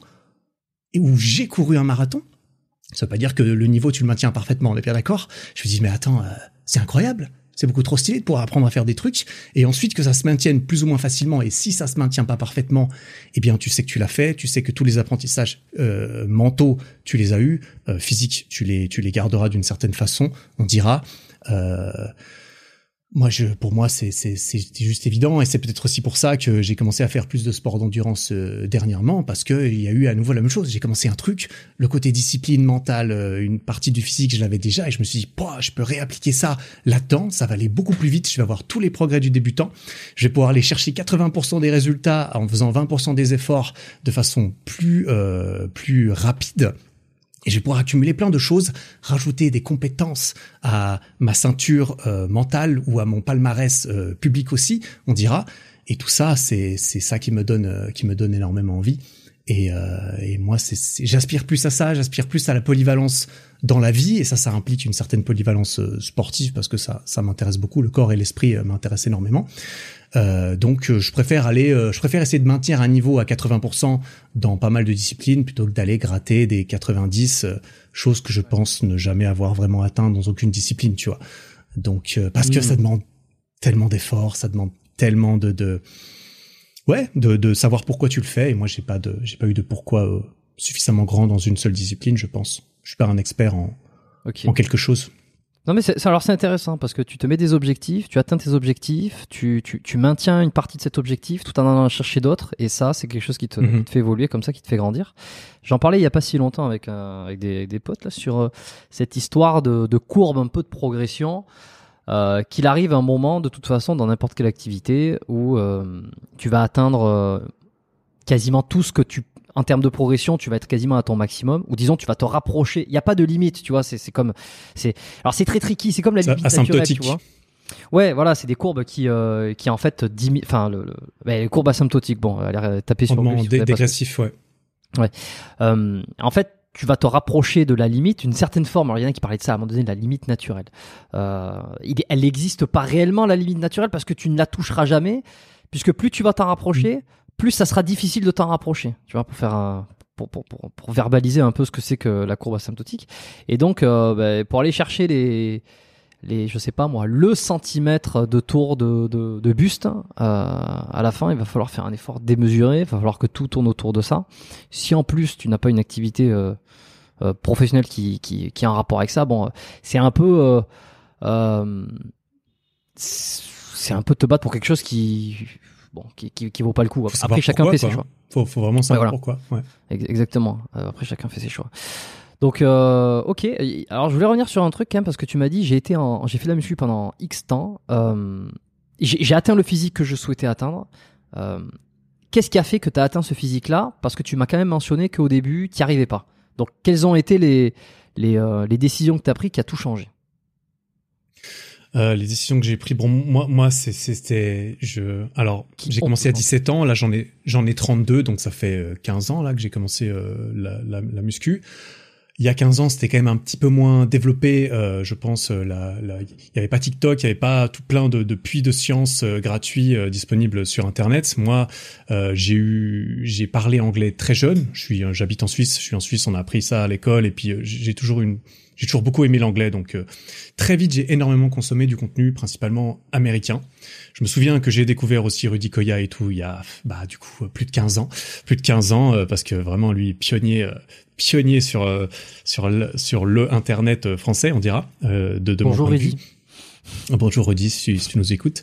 Et, euh, et, et j'ai très vite été dirigé vers certains mecs euh, américains. En gros, pour la faire simple, euh, moi, je sais pas, j'ai suivi des programmes bidons pendant très longtemps. Je, je, en fait, je suis entré dans la salle la première fois. Euh, le coach qui était là, il m'a fait euh, un programme en quelque sorte. Il m'a dit tiens, tu vas faire ces exercices, tu vas mettre, euh, on, va tester tes poids. ok, 20 kilos, très bien. Bah, on va mettre 20 kilos au tirage à la poulie comme ça. Mhm. et c'est tout. Tu vas faire des séries de 8 ou de 10. Pour résumer la chose, moi pendant très longtemps, je me suis entraîné sans remettre en question en fait les choses parce qu'on m'a dit tu fais ça comme ça. Du coup, bah je faisais mes, séries à 20 kilos. Personne m'avait dit et pour moi c'était pas particulièrement euh, ça tombait pas, particulièrement sous le sens qu'il fallait augmenter le poids en fait pour avoir un, changement. Je me suis dit, bah, à partir du moment où je viens, je transpire, je fais des efforts, c'est c'est dur, je me sens un peu, euh, j'ai un peu mal aux muscles derrière. Bah en fait ça suffit. Enfin ça suffit. As far as I know, tu vois, aussi loin que, que j'en sache, parce que moi, on m'a pas appris ça à la naissance. Bah, écoute, euh, voilà, je fais ça. Pendant très longtemps, j'ai fait ça. Ensuite, ça marchait pas. Donc, je me dis, mais attends, c'est quand même bizarre. Ça fait longtemps que je vais religieusement à la salle trois fois par semaine, parce que j'y allais toujours trois fois par semaine tranquille. Pour ça, j'ai pas eu de, j'ai pas eu de problème. Euh, mais j'ai pas de résultat. Je regarde autour de moi, je dis ah putain, les mecs, ils sont musclés, mais comment euh, comment ils ont fait ces cons putain? Du coup, j'essaie de, de faire différents trucs. Moi, j'ai eu, eu plein de phases. J'ai eu la phase où je mangeais six repas par jour, c'est-à-dire que je me faisais mes sandwichs euh, dinde beurre de cacahuète euh, tous les trois jours. Je m'en faisais euh, je m'en faisais six ou huit parce que c'était ma collation de 11 heures, tu comprends, et ma collation de 16 heures. Et j'avais compté, je comptais toutes mes calories, je faisais mes, mes 2500 euh, calories avec toutes mes protes. Il fallait absolument que j'ai 30 grammes de prot toutes les 3 heures. Sinon, bah, en fait, j'allais pas avoir de résultat, tu comprends. Bien sûr, et, ben, et, attends, à un moment donné, il faut ce qu'il faut, tu vois. Et puis pas passer les 30 grammes parce que ça s'absorbe pas sinon, attention. Le problème, c'est l'assimilation, elle s'arrête après 30 grammes, tu vois. Donc je me suis dit, bah écoute, euh, voilà, moi, euh, je vais pas contredire le corps, tu vois. Je vais pas contredire la science, tu vois.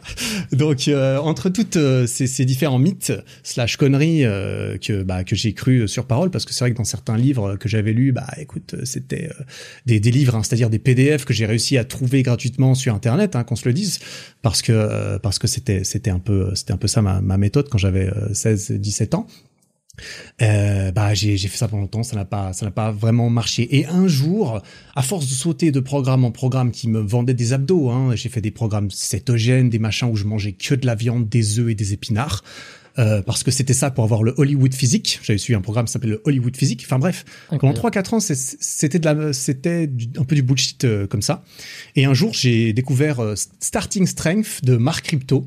J'ai lu ça et je me suis dit tiens, ça a l'air intéressant, ça. Ça a l'air assez simple. On va faire du bench, on va faire du squat, on, va, on va, on va essayer de devenir plus fort. Et à partir du moment où j'ai appliqué la surcharge progressive, on dira, où j'ai juste cherché de façon euh, réductrice, hein, on dira peut-être, à juste rajouter du poids sur mes exercices, évidemment en, maintenant certaines euh, certaines voilà le, le, livre effectivement en maintenant certaines euh, fourchettes de répétition qui sont importantes hein. évidemment si tu t'entraînes sur du 15 reps ou du 5 reps ça va pas être pareil bah là, très rapidement, j'ai eu des progrès. Très rapidement, quand j'ai commencé à faire du développé incliné, coucher, des tractions, euh, des squats, et que j'ai essayé d'augmenter le poids, je me suis dit, mais en fait, c'est en fait c'est tout con. Je dis pas que c'est le cas ou quoi, mais après avoir essayé tellement de trucs, je me suis dit, mais en fait, c'est tout con.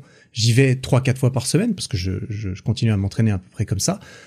Euh, j'ai mon petit carnet d'entraînement, j'écris absolument tout ce que je fais, chaque répétition, chaque ressenti, c'est écrit. Et mon but quand j'y vais, c'est de faire un petit peu mieux que la fois d'avant. Et bizarrement, entre guillemets, après un an et demi, deux ans, bah mon corps s'était déjà euh, métamorphosé euh, euh, comme ça. Et c'est là qu'au bout d'un moment, je me suis dit, bon, bah ça y est, finalement, j'ai obtenu ce qui me semblait impossible et réservé aux autres.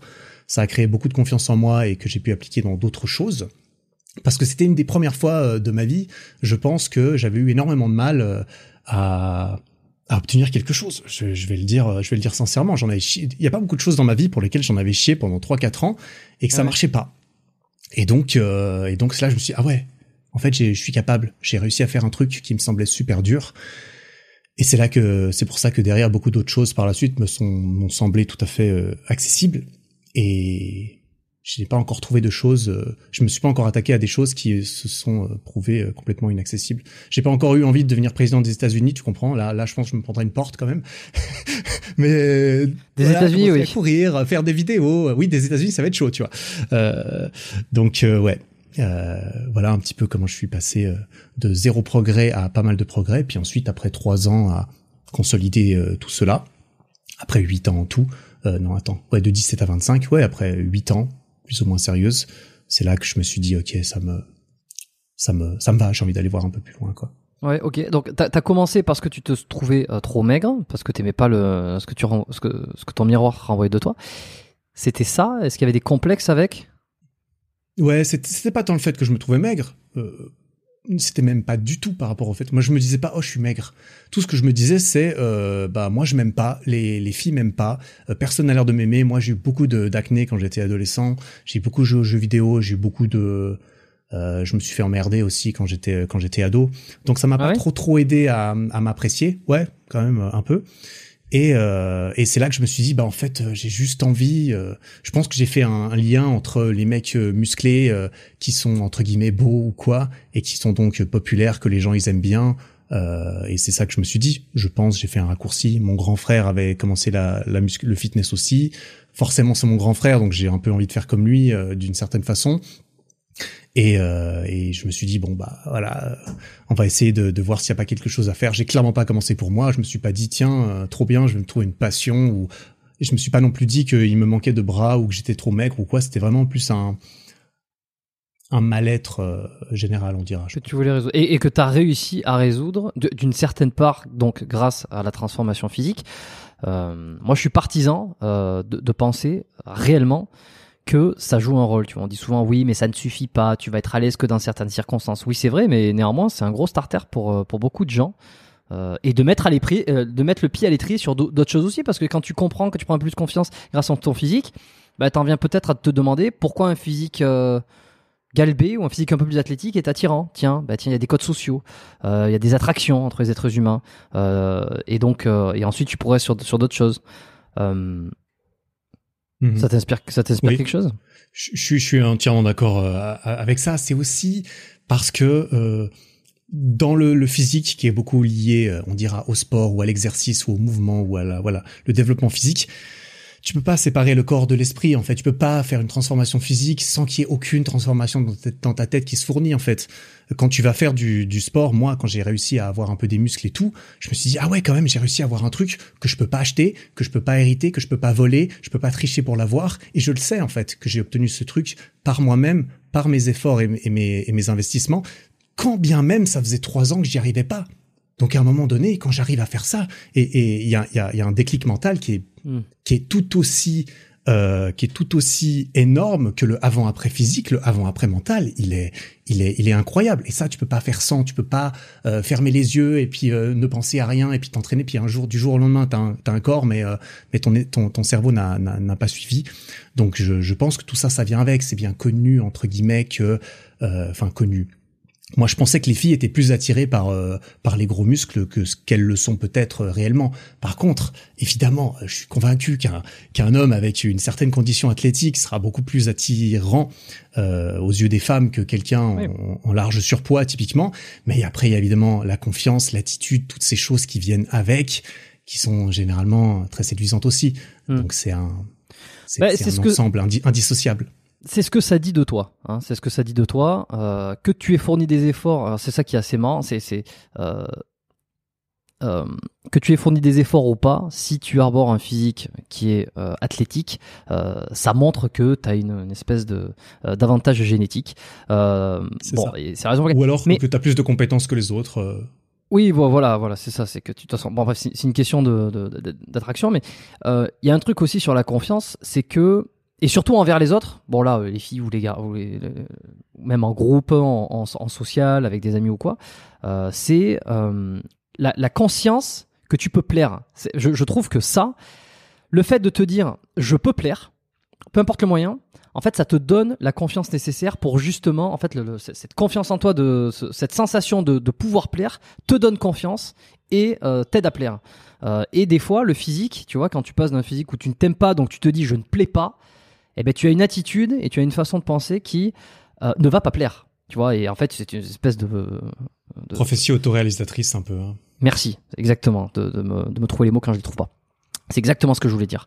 Euh, et, euh, et inversement, lorsque tu te dis, bah tiens, ce que je reflète dans le miroir, ce que je vois dans le miroir, euh, j'aime bien, donc je, je, je, je, je suis persuadé que ça va plaire aux autres, et donc forcément, je vais avoir une attitude qui va être plus confiante, tu vois. Et la musculation peut, peut aider sur ça. Je pense qu'il y en a beaucoup qui en ont parlé. Mais toi, genre été, de, de cercle vertueux, ouais. C'est- ça, exact. Ouais. tu dis que t'as été, euh, t'as été bullied, ma- maltra- euh, pas maltraité, mais euh, Un peu victimisé. C'est un victimisé. peu ouais. comme ça que j'aurais tendance à le traduire. T'en as déjà parlé de ça ou pas Il me semble que J'en ai parlé un petit peu. D'ailleurs, une de mes premières vidéos YouTube, euh, je le mentionne carrément. Euh, Peut-être ma 5 ou 6 vidéo rapide. qui s'appelle euh, un truc du genre, euh, ouais, très vite. euh, parce qu'en fait, moi, dans ma toute première vidéo, j'ai pas dit salut les gars, on va faire du street. J'ai dit on va parler de développement physique et de développement personnel parce que c'était deux choses que, que qui étaient importantes pour moi. Donc, les premières thématiques de ma chaîne, c'était c'était littéralement les deux. Et j'ai commencé avec des vidéos sur euh, euh, sur euh, le, le moment présent, des choses comme ça. Et il y avait cette vidéo qui s'appelle euh, utilise tes ennemis pour atteindre le sommet, quelque chose comme ça. Et, euh, et dedans c'est toute une image où je parle, je monte en haut d'une tour, etc. Et quand je et quand je redescends de la tour, je dis euh, euh, littéralement, voilà, là c'est la, c'est non, c'est un petit peu plus. Alors ouais, c'est c'est là qui écoutait, donc c'est la dixième dixième vidéo. Utilise tes ennemis pour atteindre le sommet.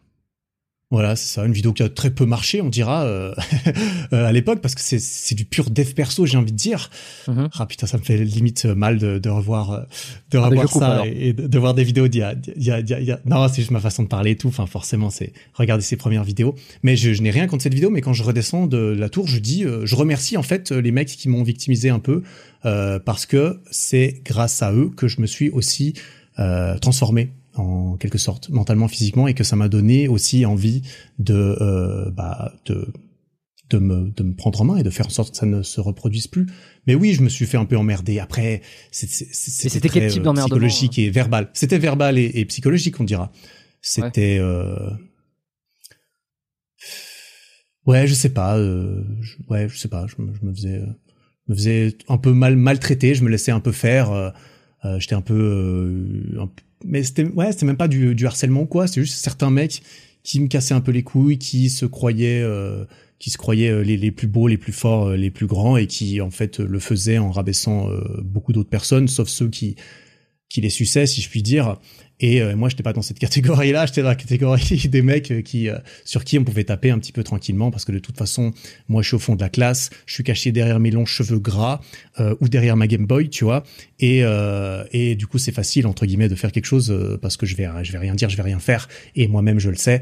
Donc donc voilà. Et puis moi-même ça m'a conforté dans l'idée que bah écoute si on me traite comme ça bah est-ce que je peux vraiment leur en vouloir? S'ils m'aiment pas j'ai envie de dire euh, quelle raison je leur donne de m'aimer bah j'en vois pas Euh, sauf que à ce moment-là, je me suis pas dit tiens, je vais essayer de changer ça. Je me suis juste dit bon bah écoute, je vais aller me réfugier dans les jeux vidéo parce que putain, c'est vachement plus sympa la vie euh, quand je peux euh, quand je peux euh, monter de niveau dans mes RPG euh, favoris, tu vois. Hmm. Donc euh, Tu les as Ouais. pas recroisés, euh, ces, ces gars, un peu plus tard, euh, lorsque tu avais changé euh, cette, Non. euh, cette fierté d'avoir une espèce de revanche à leur montrer? Ça, j'en ai parlé dans, dans, un, dans un de mes épisodes de podcast tout récent pour le coup.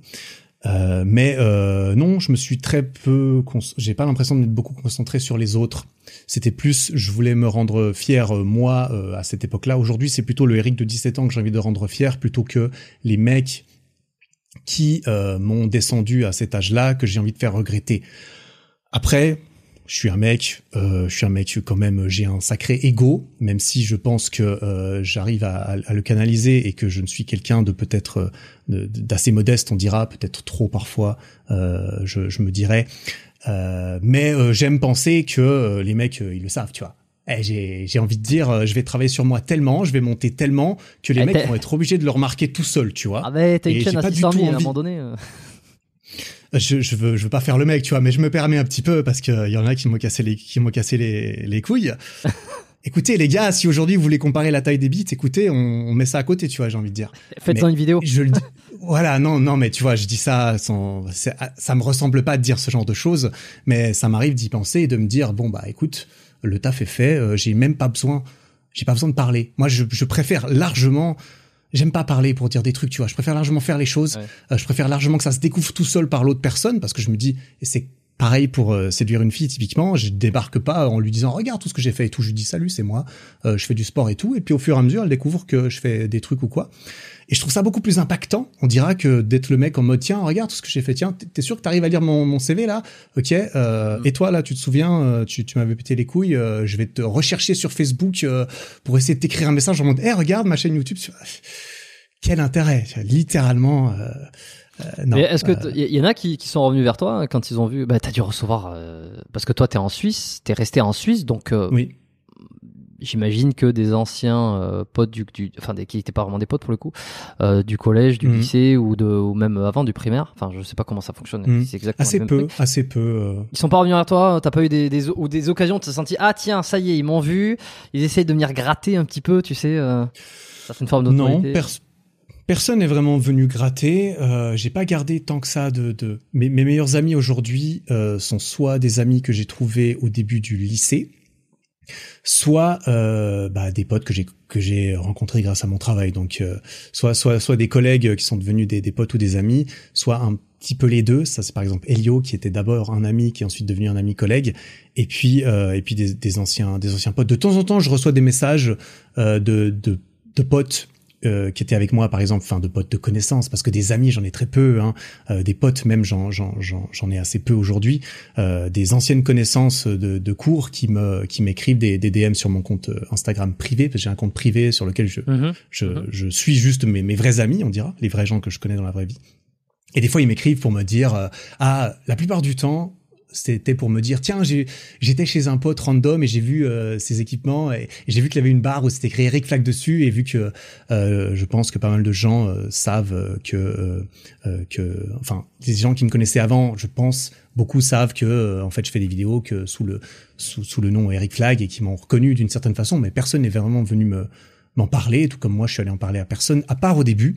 Au début quand j'ai commencé les vidéos, évidemment je bombardais ma, ma page Facebook personnelle euh, avec ma pub, parce que mon but c'était, attends, je fais une vidéo, faut que les gens ils la voient quand même. Tout le monde s'en bat les couilles de, de, ma vidéo par définition, donc il faut que je la montre aux gens. Il faut ah. que j'en ai suffisamment pas honte pour euh, pouvoir la montrer, euh, la, montrer aux autres. C'est marrant ça. Euh, et tant pis, et tant pis si jamais ils se foutent un peu de ma gueule dans mon dos, parce que bah écoute, j'ai envie de, j'ai envie de, j'ai envie de le faire quand même. Mais non, euh, assez peu. De temps en temps, je recroise des, anciennes personnes. C'est peut-être aussi la culture suisse. Je sais pas, on est assez peu intrusif, on est assez peu euh, manifestement voyeur, j'ai envie de dire. Euh, mmh. Peut-être. Les gens sont assez discrets, sont assez euh, peut-être respectueux d'une certaine façon, mais euh, mais non, ça se ça c'est pas trop produit. Et de temps en temps, je croise quelqu'un et on en parle un petit peu, puis c'est génial. Moi, euh, moi, je peux savoir ce qui ce qui deviennent aussi et ça m'intéresse. C'est marrant, donc euh, quand tu as commencé, tu partageais sur ton Facebook personnel donc les vidéos. Euh, mm. Alors j'aurais pas nécessairement pensé ça et je pense que quand on démarre justement il y a deux catégories de personnes. Je le vois parce que je rencontre, enfin j'ai rencontré des gens qui, qui créent du contenu, qui faisaient des vidéos, que ce soit à travers le podcast ou ailleurs. Et tu l'as fait toi aussi d'ailleurs? Et je l'ai fait, et je, voilà, je l'ai fait moi aussi, sauf que moi j'étais dans la deuxième catégorie, tu vois. Donc la première c'est euh, ceux qui lancent quelque chose et qui le disent au monde entier, qui le partagent, allez-y, regardez. Il y a un, il y a un Chose que j'ai toujours eu du mal à comprendre parce que moi, quand j'ai démarré, j'étais dans la catégorie inverse qui était je veux absolument pas qu'on sache que je fais ça. C'est euh, et c'est quelque chose que j'ai souvent entendu aussi, tu vois, quand j'écoutais euh, des gens parler d'entrepreneuriat, de business, de, création de contenu, euh, de, marketing, tout ça, c'est qu'il y a aussi toute cette catégorie de personnes qui euh, qui en fait veulent pas être mélangées et je sais pas pourquoi enfin si je sais pourquoi mais j'ai toujours voulu ce truc dans ma tête de euh, compartimenter les choses que je faisais et que ma vraie vie ben, c'est ma vraie vie. Et quand je lance quelque chose en l'occurrence ce podcast j'en ai pas du tout parlé à mes proches mais pas du tout. Je, je, je enfin à mes proches, des amis proches, oui, à la limite, genre j'ai un podcast, mais sinon c'était pas le truc que, que j'essaie de mettre en avant, parce que je pense qu'il y a aussi une espèce de peur, euh, la peur de passer pour un con, parce que quand tu démarres, T'as pas de vue, t'as pas d'écoute, t'as rien, il euh, y a rien qui existe. Mm. Et donc, tu le, tu, le, tu le montres à tout le monde que tu connais et tout le monde va se dire la même chose. Tiens, il lance un truc, il euh, y a, y a, rien qui se passe, tu vois. Et alors moi, j'ai plutôt, j'ai plutôt préféré euh, dire ce que je faisais une fois que ça avait fonctionné. Comme ça, au moins, tu te débarrasses des jugements ou tu, tu sens dans le regard des, des, gens. C'est quand ils disent ah ah d'accord ah tu, ah, tu viens de démarrer. Façon de ah, dire. Il y a rien, je veux dire c'est de la merde. Dans, dans, dans six mois c'est terminé, tu vois. Donc j'ai préféré faire et, et dire après. Euh, et donc c'est assez marrant quoi. Mhm. Et toi non, toi non. Et alors pourtant, on partage des points psychologiques communs, à savoir que t'es quelqu'un plus d'introverti, t'es quelqu'un qui aime, bien te ressourcer par toi-même, qui a pas beaucoup, voilà. Et je me reconnais sur les réflexions aussi, tu vois, je me reconnais sur certaines réflexions. Et pourtant, t'as pas eu ce, cet obstacle, toi? Non, et, même c'est marrant parce que ce, genre de, regard de, la personne en face, on pourrait même se dire euh, personnellement ce genre de jugement qu'on peut voir dans, dans, les yeux de la personne en face quand tu dis que ah euh, je suis youtubeur ou quoi euh, que ça, ça ça peut sembler bizarre ou que tu dis ah t'aimes bien te montrer du coup ah d'accord ok tu, tu, tu, cherches l'attention les likes ou, ou quoi euh, ça, ça m'arrive encore parce que, par exemple, j'avais fait une, une retraite euh, au début de l'année, euh, Wim Hof, une retraite dans la montagne. J'ai rencontré plein de gens que je connaissais pas, tout le monde parlait anglais et tout. du coup, bah, moi, j'arrive, je dis, bon, bah, je suis youtubeur et tout. Moi, je m'en fous de montrer aux gens ce que je veux, tu vois, ce que je fais. C'est très différent du début. au début, il fallait que je le montre à mes amis parce que sinon personne allait regarder. Maintenant, mes amis, j'ai envie de dire, si vous regardez pas mes vidéos, c'est tant mieux. Des fois, je rencontre des potes que j'ai pas vus depuis un an et demi. Ils me disent, ah, je suis désolé, j'ai pas trop regardé tes dernières vidéos. Je dis, mais mec, je, je m'en fous. Enfin, vraiment heureusement, j'ai envie de dire, est-ce que, est-ce que, est-ce que moi j'aurais, enfin ça je le dis pas, mais est-ce que moi j'ai besoin que tu me mettes à jour euh, de ton activité professionnelle euh, à la banque euh, de la dernière année? Écoute, je peux m'en passer. Je suis sûr que tu peux te passer de savoir de ce que je fais de ma vie, donc il y a, y, a, y a, pas de souci. mais, mais quand je, je, je, rencontre des nouvelles personnes, je dis bon bah je suis créateur de contenu, je suis youtubeur. Quand vraiment il faut que je dise, je dis bon bah, je suis youtubeur ils me disent ah ok euh, d'accord c'est cool. Et euh, je vois un petit peu dans le regard mais moi je suis là en mode euh, je m'en fous tu vois. Jamais je leur dis eh mais si jamais ça marche je gagne ma vie et tout. Il y, en a qui qui, qui le remarquent tout seul plus tard parce qu'ils me demandent ils me demandent ah c'est quoi ta chaîne ou quoi? Il y en a qui me demandent pas. Moi, tu veux pas savoir, je te le dis pas, tu vois. Je m'en fous complètement. Mais je vois quand même un petit peu le genre, ah ouais, d'accord, ah, t'es youtubeur. Ok, moi aussi, je suis youtubeur. Ok, d'accord. moi aussi, des fois, je sors mon téléphone et, je dis, ok, bah, très bien. On est deux, du coup. C'est, c'est, c'est, génial. Mais non, au début, moi, j'étais vraiment en mode, bon, bah, en fait, là où peut-être il y a, il y a, je sais pas si ça explique peut-être une, une, différence chez un comportement, c'est que moi, les, ma première vidéo, je l'ai faite à 20, à 27 ans, juste avant mes 27 ans. Et à ce moment-là, j'ai terminé ma transformation physique, j'ai confiance en moi grâce au sport, je viens de terminer mes études avec euh, avec euh, des, des, très bonnes notes, euh, je, je, me suis déjà prouvé que j'arrivais à faire des trucs, et c'est là le shift mental où je me suis dit bah écoute, je me suis prouvé dans, dans la muscu pendant huit ans à, à, à, rien foutre, parce que ça c'était encore deux ans après avoir commencé le street, donc j'avais aussi commencé à avoir un niveau en street. Je me dis mais attends, je me suis prouvé qu'un truc impossible réservé aux autres, euh, j'y suis arrivé. C'est là que je me suis dit bah en fait créer une chaîne YouTube à tous les coups, ça marche. À tous les coups, j'y arrive. Parce que je me suis déjà prouvé qu'un truc que seulement euh, euh des, d'autres gens euh, peuvent réussir, ça fonctionne. Plus j'ai réussi mes études, enfin, là, j'étais déjà au début de, la boule de neige de, ma confiance en moi, on, dira. Et c'est, là que je me suis dit, bah, en fait, je suis sûr, en fait, je sais. Et, même, je me le disais, je me suis même filmé en train de, me le dire. Je me filmais avant ma première vidéo en me disant, bah, en fait, je sais que ça a marché. Je sais que ma chaîne YouTube va marcher. J'en suis, j'en suis persuadé. Et du coup, j'étais j'étais confiant, on dira, mais je savais qu'il allait falloir travailler. Et je savais même pas à quel point il allait falloir travailler. Hmm. Euh, c'est pour ça que j'étais là en mode bon bah les gars, il faut que vous voyez ma vidéo. Enfin, à un moment donné, pour que ça marche, il faut que des gens la regardent. Et, euh, et c'est vrai que je me suis assez peu préoccupé du fait des, des gens. Je les ai pas trop entendus. Hein. Moi, les gens qui devaient se dire tiens, Eric, regarde, euh, Eric fait des vidéos, c'est ok, t'as vu comme il s'affiche euh, publiquement et tout je n'ai pas trop entendu euh, ces gens. Et puis c'est vrai que j'ai été assez peu touché par euh, par ça. Et que clairement euh, bah voilà après une fois que ça commence à marcher tu passes de du enfin dans l'entrepreneuriat ou dans ce genre de choses c'est t'es un idiot jusqu'au jour où t'es un génie en fait. C'est tant que ça marche pas t'es un idiot. Et puis du jour au lendemain les gens décident ah, que, que ça marche. Et du coup, ça y été un génie. Ah, le mec est trop fort. Overnight Success euh, aussi, il a tout compris.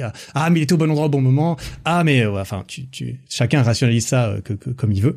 Mais ça, il y a, y a, cette tendance. Et c'est vrai que ça peut beaucoup freiner. Et moi, je trouve ça encore plus admirable chez un mec comme toi qui justement commence euh, grind ces épisodes avec sûrement assez peu d'écoute. Au début, j'ai entendu euh, une interview de, de, toi sur un autre podcast. au début, tu postes, ça marche pas. Le mec, il grind, il fait des 100, des, des 100 vues par mois en, en publiant des trucs.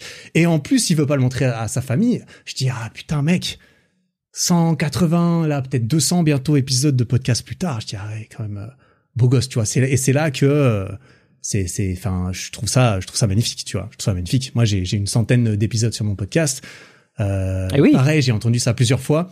J'ai entendu ça plusieurs fois que euh, euh c'est quoi? C'est un podcast sur 10 euh, ne passe pas. Il y, a que un podcast sur 10 qui passe genre le 3 ou 4e épisode. Et il y a hmm. un podcast sur 100 qui fait plus de 20 épisodes. Ah, mec, à 200, je pense que t'es dans le... T'es dans eh le non, millionième... du truc. Tu vois. Ouais, mais je me suis rendu compte aussi euh, parce que t'as passé la barre des 100 et, euh, et je me suis dit, putain, c'est passé, c'est passé vite. J'ai l'impression qu'il a commencé son podcast euh, il y a quelques dizaines ou vingtaines d'épisodes. Il en est déjà à 100. Mm. Donc, donc non, tu fais le taf aussi. Mais peut-être c'est parce que toi, t'avais ce truc très très certain de dire, je lance, ça va marcher. Donc en fait, j'ai pas vraiment de doute. la raison pour laquelle tu partageais aux gens, même quand t'as quand t'avais. J'étais assez assez content de, de, mes vidéos. Moi, j'ai toujours été assez fier de mes. Au moment où je les ai publiées, j'ai toujours été mm. fier de, de mes vidéos en fait. Donc je me suis dit, à partir du moment où je suis fier moi-même de mon travail, je serai moins impacté par ce que les autres vont en penser. Et c'est quelque chose que, euh, que j'ai renforcé avec les années. Et là, aujourd'hui, quand je publie une vidéo, j'en suis très content. C'est aussi pour ça que je suis moins, euh, peut-être plus, plus détaché du, du, du regard euh, purement critique des, des, des, commentaires, hein, typiquement. par exemple, même si tout ce qui est constructif, j'ai tendance à vouloir... à aimer penser que j'ai envie de l'entendre, clairement. Mm-hmm. Mais ouais, moi, si je suis content de, mon travail, j'ai assez peu de problèmes à le montrer parce que si je suis aligné avec euh, ce que je fais, pourquoi, qui je suis et tout, bon bah c'est pas quelqu'un qui qui me connaît euh, absolument pas, qui va pouvoir ébranler en fait cette cet alignement et cette confiance un petit peu euh, euh, intérieur. Donc, euh, hmm.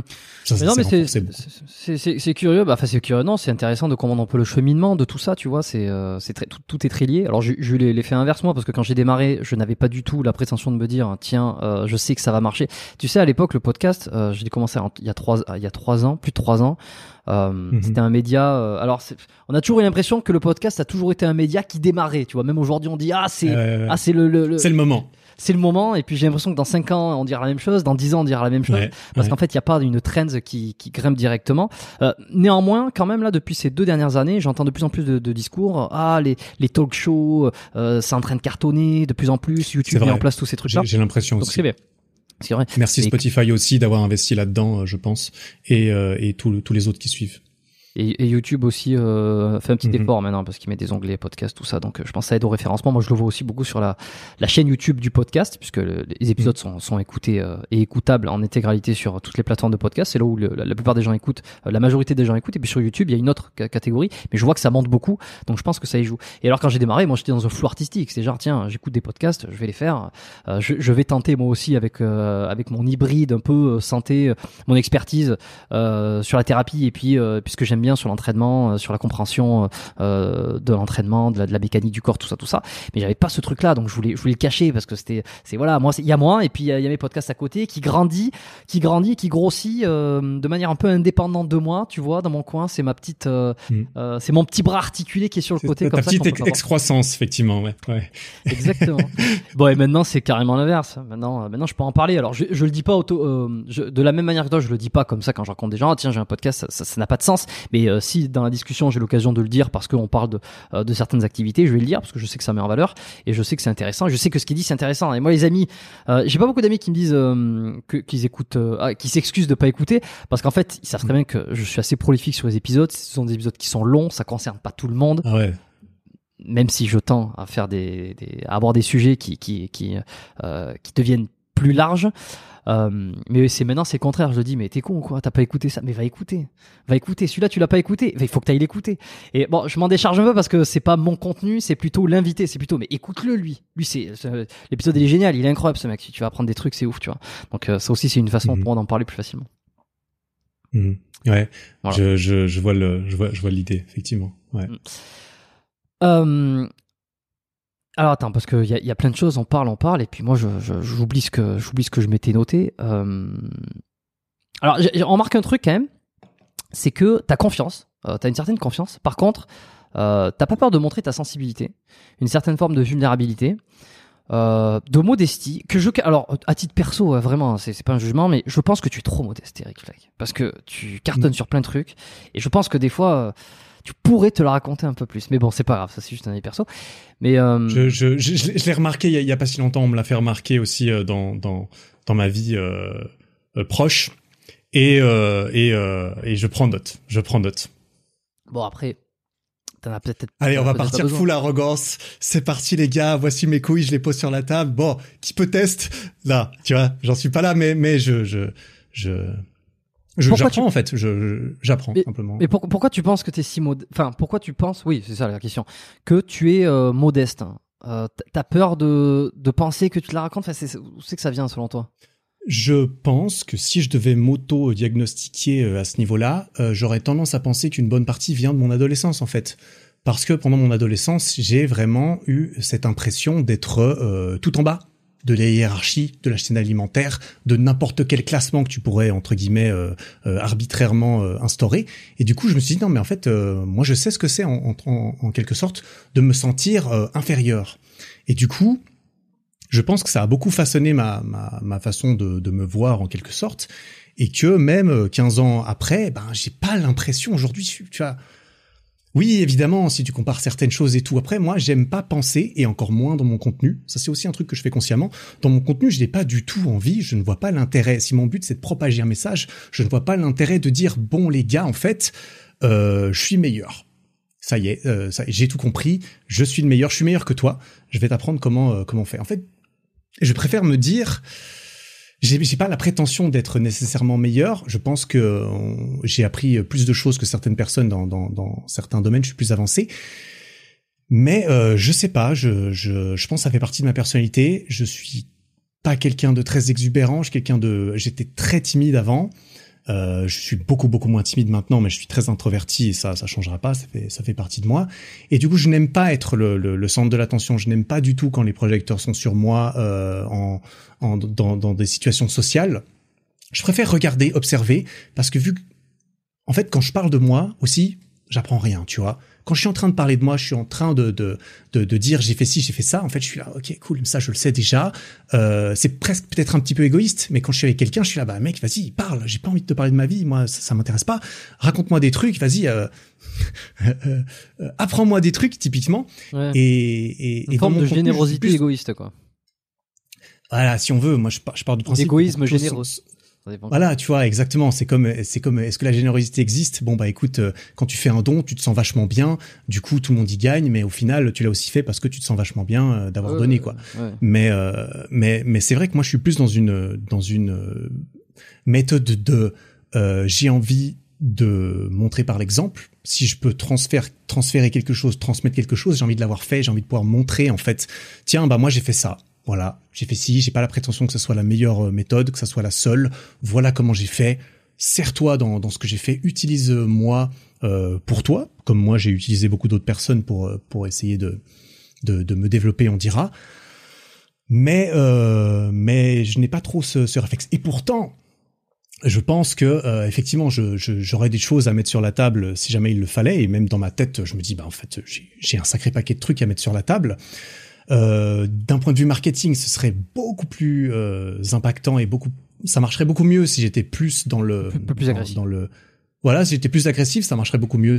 Euh, si j'étais plus clivant, ça marcherait, ça marcherait mieux, je pense aussi, parce que tu l'as dit au début, je suis quelqu'un d'assez nuancé, c'est vrai. Euh, c'est aussi par euh, par naïveté, c'est aussi par ignorance, je pense. Euh, moi, il y a plein de choses que je, voilà, quand je connais pas quelque chose, bah je ferme, je, je parle pas en fait. J'ai j'ai rien à dire.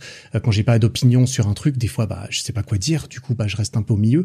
Euh, je je m'in- je m'informe, j'essaie d'apprendre des nouvelles choses, j'essaie de me de me créer un sentiment de, de, de compétence et, et d'avoir des opinions dans certains endroits. C'est vrai que pendant longtemps, je me suis dit bon bah mon opinion, je vais pas trop trop la donner parce que est-ce que ça va aider Est-ce que ça concerne voilà Est-ce que ça concerne quelqu'un Est-ce que ça va Est-ce que ça sert à la discussion? Je suis pas je suis pas sûr. Ça veut pas dire que c'est pas le cas, mais euh, j'étais là en mode bon bah ok, euh, mon avis on s'en fout un peu. Je vais plutôt essayer de, de d'apporter du concret et, et des choses.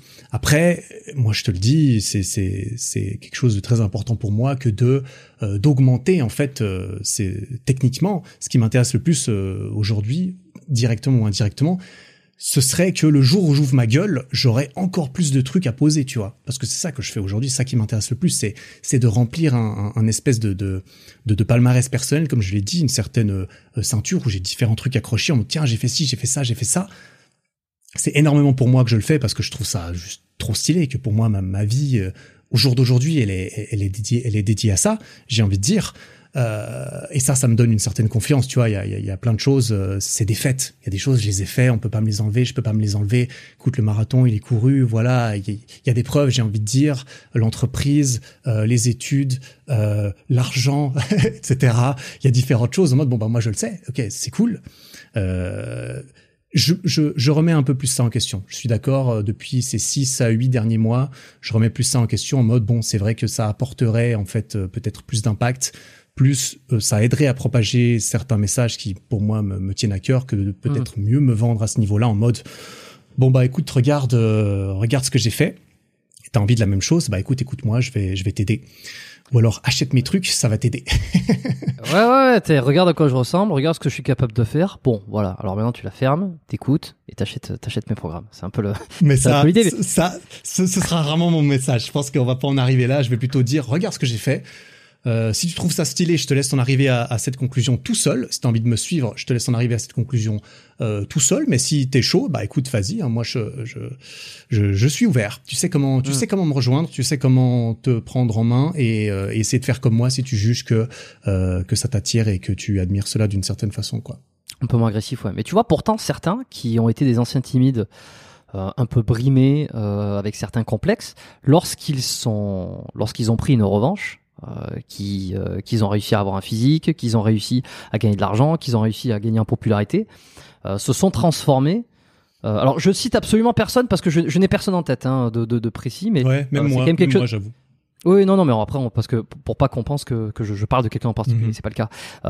Mais certains sont devenus, au contraire, des, des mecs qui ont, qui ont voulu prendre une revanche, euh, qui sont devenus, alors je dirais pas des connards, mais qui sont venus des, des requins. Parce que le requin, le requin, le mec qui a les dents qui arrive le parquet souvent, c'est celui qui a manqué, c'est celui qui était euh, euh, bah, qui était brimé, euh, qui était limité et qui s'est arraché le cul. Tu vois Alors on pense aux films mhm, des fois, mhm. tu vois, les, un peu les storytelling comme ça. Le mec qui s'est arraché le cul, il s'est battu, il a réussi. Et maintenant, mais c'est pour ça. Mais et alors bon, j'ai un pote qui me, c'était sur un, truc en particulier qui, qui m'avait dit ça, qui m'avait dit sur une thématique où j'avais une certaine forme d'arrogance ou une certaine forme de d'assurance. Il m'avait dit putain mais je comprends mieux pourquoi t'es un t'es un t'es un t'es un connard comme ça. Mais tu sais il me l'a dit connard dans le sens où que t'es un euh, voilà que t'en veux quoi tu vois que tu parce qu'en fait t'as eu ce truc là et je dis ouais ouais bien sûr j'ai eu ce truc là mais maintenant je sais que je suis comme ça. Et donc euh, voilà c'est faut être un requin dans la vie. Faut être un putain de requin tu vois. Et euh, mm. et donc toi c'est pas ton cas dans le sens où t'as réussi ce que beaucoup de personnes ne réussiront jamais et vraiment un niveau de succès enfin bon t'es peut-être pas Jean du Jardin mais quand même tu vois si on se place sur le, les créateurs de contenu c'est énorme et pourtant tu, n'es pas devenu comme ça mais en fait en fait pour moi, je suis très, très, enfin, je vais, je vais le dire. Et ça, peut-être, ça va sembler un petit peu euh, prétentieux, tu vois. Allons-y, posons un petit peu la prétention. Moi, pour moi, je suis, euh, je suis au tout début, hein. Je viens de, de commencer en fait. Euh, il me reste, comme je l'ai dit, il me reste 50 ans à vivre. Dans 50 ans, je serai là à ouvrir ma gueule, mais quand je vais déposer, quand je vais déposer mes couilles sur la table à 80 ans, à 80 ans, j'ai envie que ça pèse lourd, tu vois. J'ai envie que ça pèse lourd parce que je me dis, mais attends, euh, la, pire chose à faire, c'est de me retrouver à 80 ans et de me dire, putain, à 30 ans, j'étais bien parti, ça faisait 5 ans que je cravachais, j'ai appris plein de trucs, j'étais super heureux. Et puis ensuite, je me suis dit que c'était suffisant me suis dit que c'était c'était bien, c'était confortable. Je me suis complet là-dedans. Je me suis complet dans l'idée de prêcher la belle parole, d'aller dire à tout le monde en fait, regardez ce que j'ai fait pendant cinq ans. Euh, écoutez-moi, faites comme moi et et, et, et à prêcher la, belle parole de ce qu'il faut faire, mais d'arrêter de le faire en fait. C'est euh, maintenant que j'ai du succès, bah, j'arrête de faire ce qui m'a ce qui m'a donné mon succès. Je vais apprendre aux autres à l'obtenir. C'est ça peut être très bien, mais moi je m'épanouis pas euh, je m'épanouis pas là-dedans. Je pense personnellement. Au contraire, j'admire énormément euh, et c'est quelque chose que j'ai envie de, de, répliquer, on dira, euh, les gens qui ont un certain succès et qui continuent à cravacher comme des comme des enculés, tu vois, si je puis me permettre euh, le terme, je me dis, oh là là, s'il y a bien un mec, je trouve qui pèse incroyablement, c'est lui. À quel point il pourrait ouvrir sa gueule et arrêter, mais en fait, il continue. Moi, j'admire. Je, je, trouve ça très euh, très motivant et, et, et, ça me parle plus à, à, ma, à ma personnalité aussi. Euh, sans me cacher, sans me, sans me, me renfermer sur moi-même et être le mec. En, tu vois, le stéréotype, on pourrait se dire, ok, c'est le mec. En fait, il, il finit, euh, il, il, est à moitié clochard, mais quand il meurt, on réalise qu'il y a 5 millions qui tombent, euh, qui tombent dans, dans une œuvre de charité parce que le mec toute sa vie, il s'est, il s'est privé pour pouvoir, tu vois, pour pouvoir montrer à tout le monde à quel point il, à quel point il était vertueux et c'était un grand prince à la fin. Tu vois, ça, c'est, je, je, je pense pas du tout en, en être là.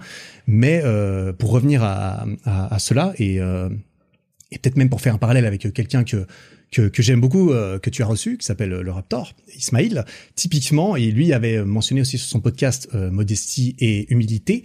Moi, il y a quelque chose qui, pour moi, a toujours été le fer de lance de, euh, on dira, ce qui est important pour moi à l'intérieur, mmh. c'est le côté humilité c'est l'humilité de me dire, bah en fait, à partir du moment où j'ai l'impression de savoir, à partir du moment où j'ai l'impression que j'ai terminé, à partir du moment où je n'ai plus l'humilité de reconnaître toutes les choses que je sais que je ne sais pas, ben c'est là que je vais que je vais gentiment m'arrêter il faut absolument que je cultive ce fait de j'ai encore plein de trucs à apprendre, j'ai encore plein de trucs à faire. Et en fait, c'est tellement, il y a tellement de choses qui peuvent m'intéresser dans la vie et que je sais que je n'aurai jamais même le temps de commencer à, effleurer, que je me dis ah putain il y a toutes ces choses qui me qui me chauffent que j'ai envie de faire. J'ai j'ai pas le temps de oh, putain vas-y il y a mon chat qui, il y a mon chat qui miaule. il y a Doudou. Doudou. Qu'est-ce que t'as à dire, Doudou? Là, écoute, il y, a Doudou qui, qui appuie mon, mon message, mais euh, non, ce que je voulais, ce que je voulais dire, c'est que, c'est, c'est que, bah, pour moi, c'est, cette humilité est absolument cultiver une certaine humilité est absolument obligatoire pour pouvoir apprendre quoi que ce soit dans sa vie, et ça, ça m'empêche en fait de me dire, euh, de, de me dire c'est terminé. Euh, hmm. Pour moi, il y a, y a, une certaine contradiction euh, là-dedans avec le fait d'arborer en fait fièrement le fait de bon bah ok les gars maintenant j'ai réussi. Et puis j'ai pas vraiment de vengeance, tu vois. Je ne suis pas du tout muet par un sentiment de, de, vengeance. Je ne suis pas, euh, on pourrait se le dire, mais moi je suis quelqu'un de très peu névrosé en quelque sorte. Je ressens assez peu d'émotions négatives. Je pense que ça fait partie de, de, de ma personnalité. Et je, je, ne suis, suis non, je suis, Parfois, ça m'a joué des tours en mode, euh, en mode, euh, il s'en fout des fois, tu vois.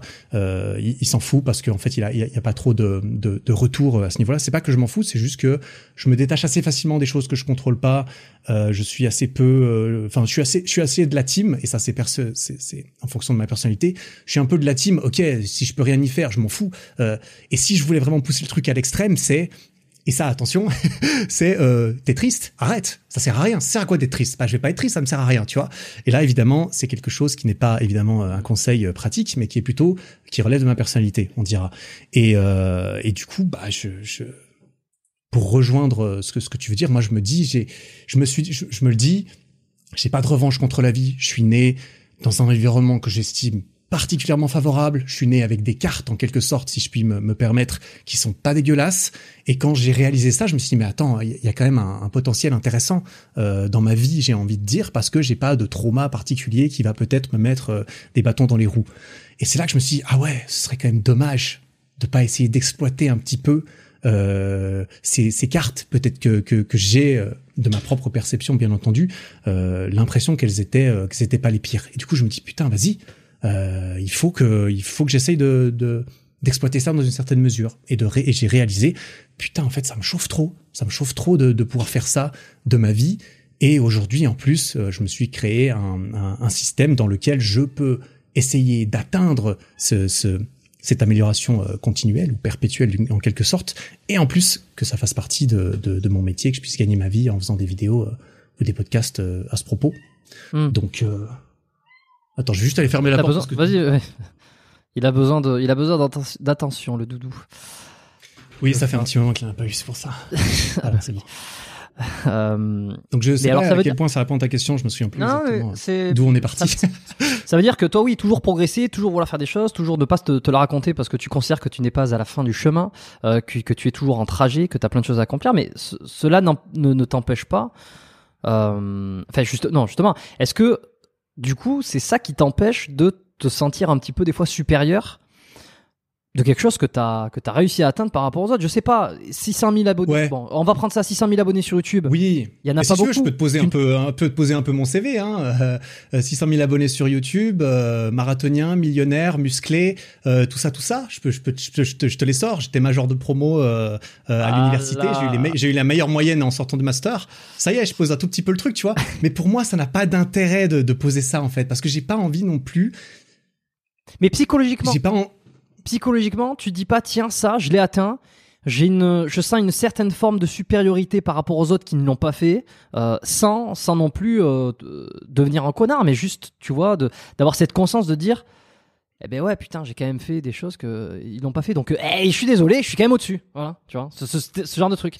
Ismaël est très fort là-dedans. Ouais, bah je, j'aime penser que en fait, je peux, je vais continuer suffisamment ce que je fais pour que les gens euh, réalisent ça tout seuls en fait. Ils, ils en arrivent tout seuls à la conclusion et que le message sera encore plus impactant et que euh, et que ça aura et, et que ça aura plus d'impact chez la personne peut-être de, de, de au moment où elle, le, où elle, où elle s'en rendra compte toute seule plutôt que ce soit à moi de lui dire tiens en fait regarde mais sans le dire Là, là, je parle pas nécessairement pour le coup. Ça veut dire quoi Euh, Il faut que j'ai j'ai une lambeau derrière. Je suis désolé, j'ai non, ma lambeau est dans le garage. Hein.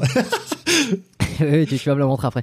Non, mais non, c'est c'est parce que c'est pas exactement ce que je veux dire. C'est pas tant dans le fait de montrer, c'est toi dans le sentiment intérieur que t'as. Est-ce que tu sens une, Hmm. une, une une forme de supériorité sans Là, je parle pas de la transmettre, de l'externaliser, mais juste toi, de comment tu te comment tu te ressens. Est-ce que tu te ressens supérieur sur certains points? Euh, je me ressens plus avancé et plus développé dans pas mal de points quand je prends le temps de le regarder. Euh, mais je refuse en fait depuis toujours à me sentir supérieur en fait. Je refuse de me dire en fait moi je suis supérieur à X ou à Y parce que j'ai peur aussi que ce sentiment il vienne infecter ma ma pensée, il vienne infecter euh, mon identité et que ça me mette des bâtons dans les roues pour des choses que je sais que qui sont importantes pour moi euh, aujourd'hui parce que je j'ai l'impression qu'il y a trop de choses à écrémer de, de cette vie et j'ai peur que euh, j'ai peur qu'un certain sentiment de supériorité parmi d'autres euh, sentiments ou d'autres réalisations puisse en fait euh, sur le très long terme parce que moi ma vision elle est extrêmement long-termiste puisse en fait me, me pénaliser.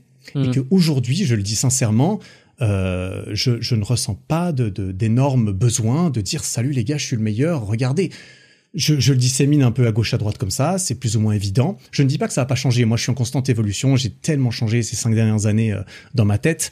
Euh, euh, Il y, a, des chances que dans deux ans, je me réveille en me disant bon, ok, maintenant je vais avoir euh, euh, 100 millions sur mon compte en banque. Bon, pour avoir 100 millions sur mon compte, il va falloir être beaucoup plus agressif. Il va falloir montrer ce que j'ai réussi à faire. Bah, peut-être je vais le faire, tu vois.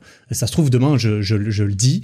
Et, et j'aime penser que les éventuelles choses que je ferai ou que je dirai, bah, elles sont là, c'est les preuves. Ok, bah, j'ai fait ci, j'ai fait ça. Écoute, il y, a, y, a, y a pas de mensonge. euh, mais, mais, mais je ressens de moins en moins de, de, de, de besoin de cacher entre guillemets ce que j'ai fait parce que parce que j'ai envie que ça soit ça soit suffisant. J'ai envie que ça soit tellement que que même, euh, enfin, tu vois, moi je peux pas me le cacher à moi-même non plus.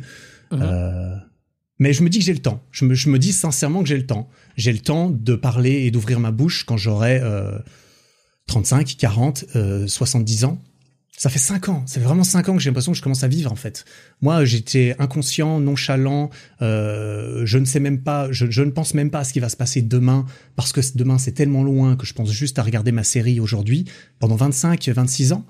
Euh, et ensuite, ça a évolué ensuite progressivement, bien sûr.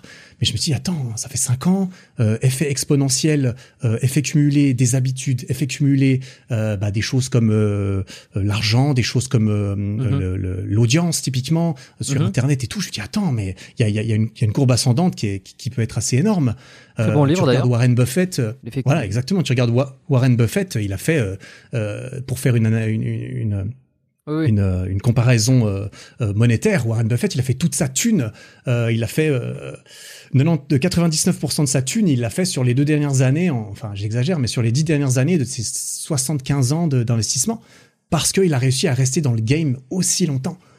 Et du coup, je me dis, bah écoute, euh, on va on va continuer de capi- capitaliser, on va mettre de côté, on va on va se mettre à l'abri hein, tous les niveaux du terme.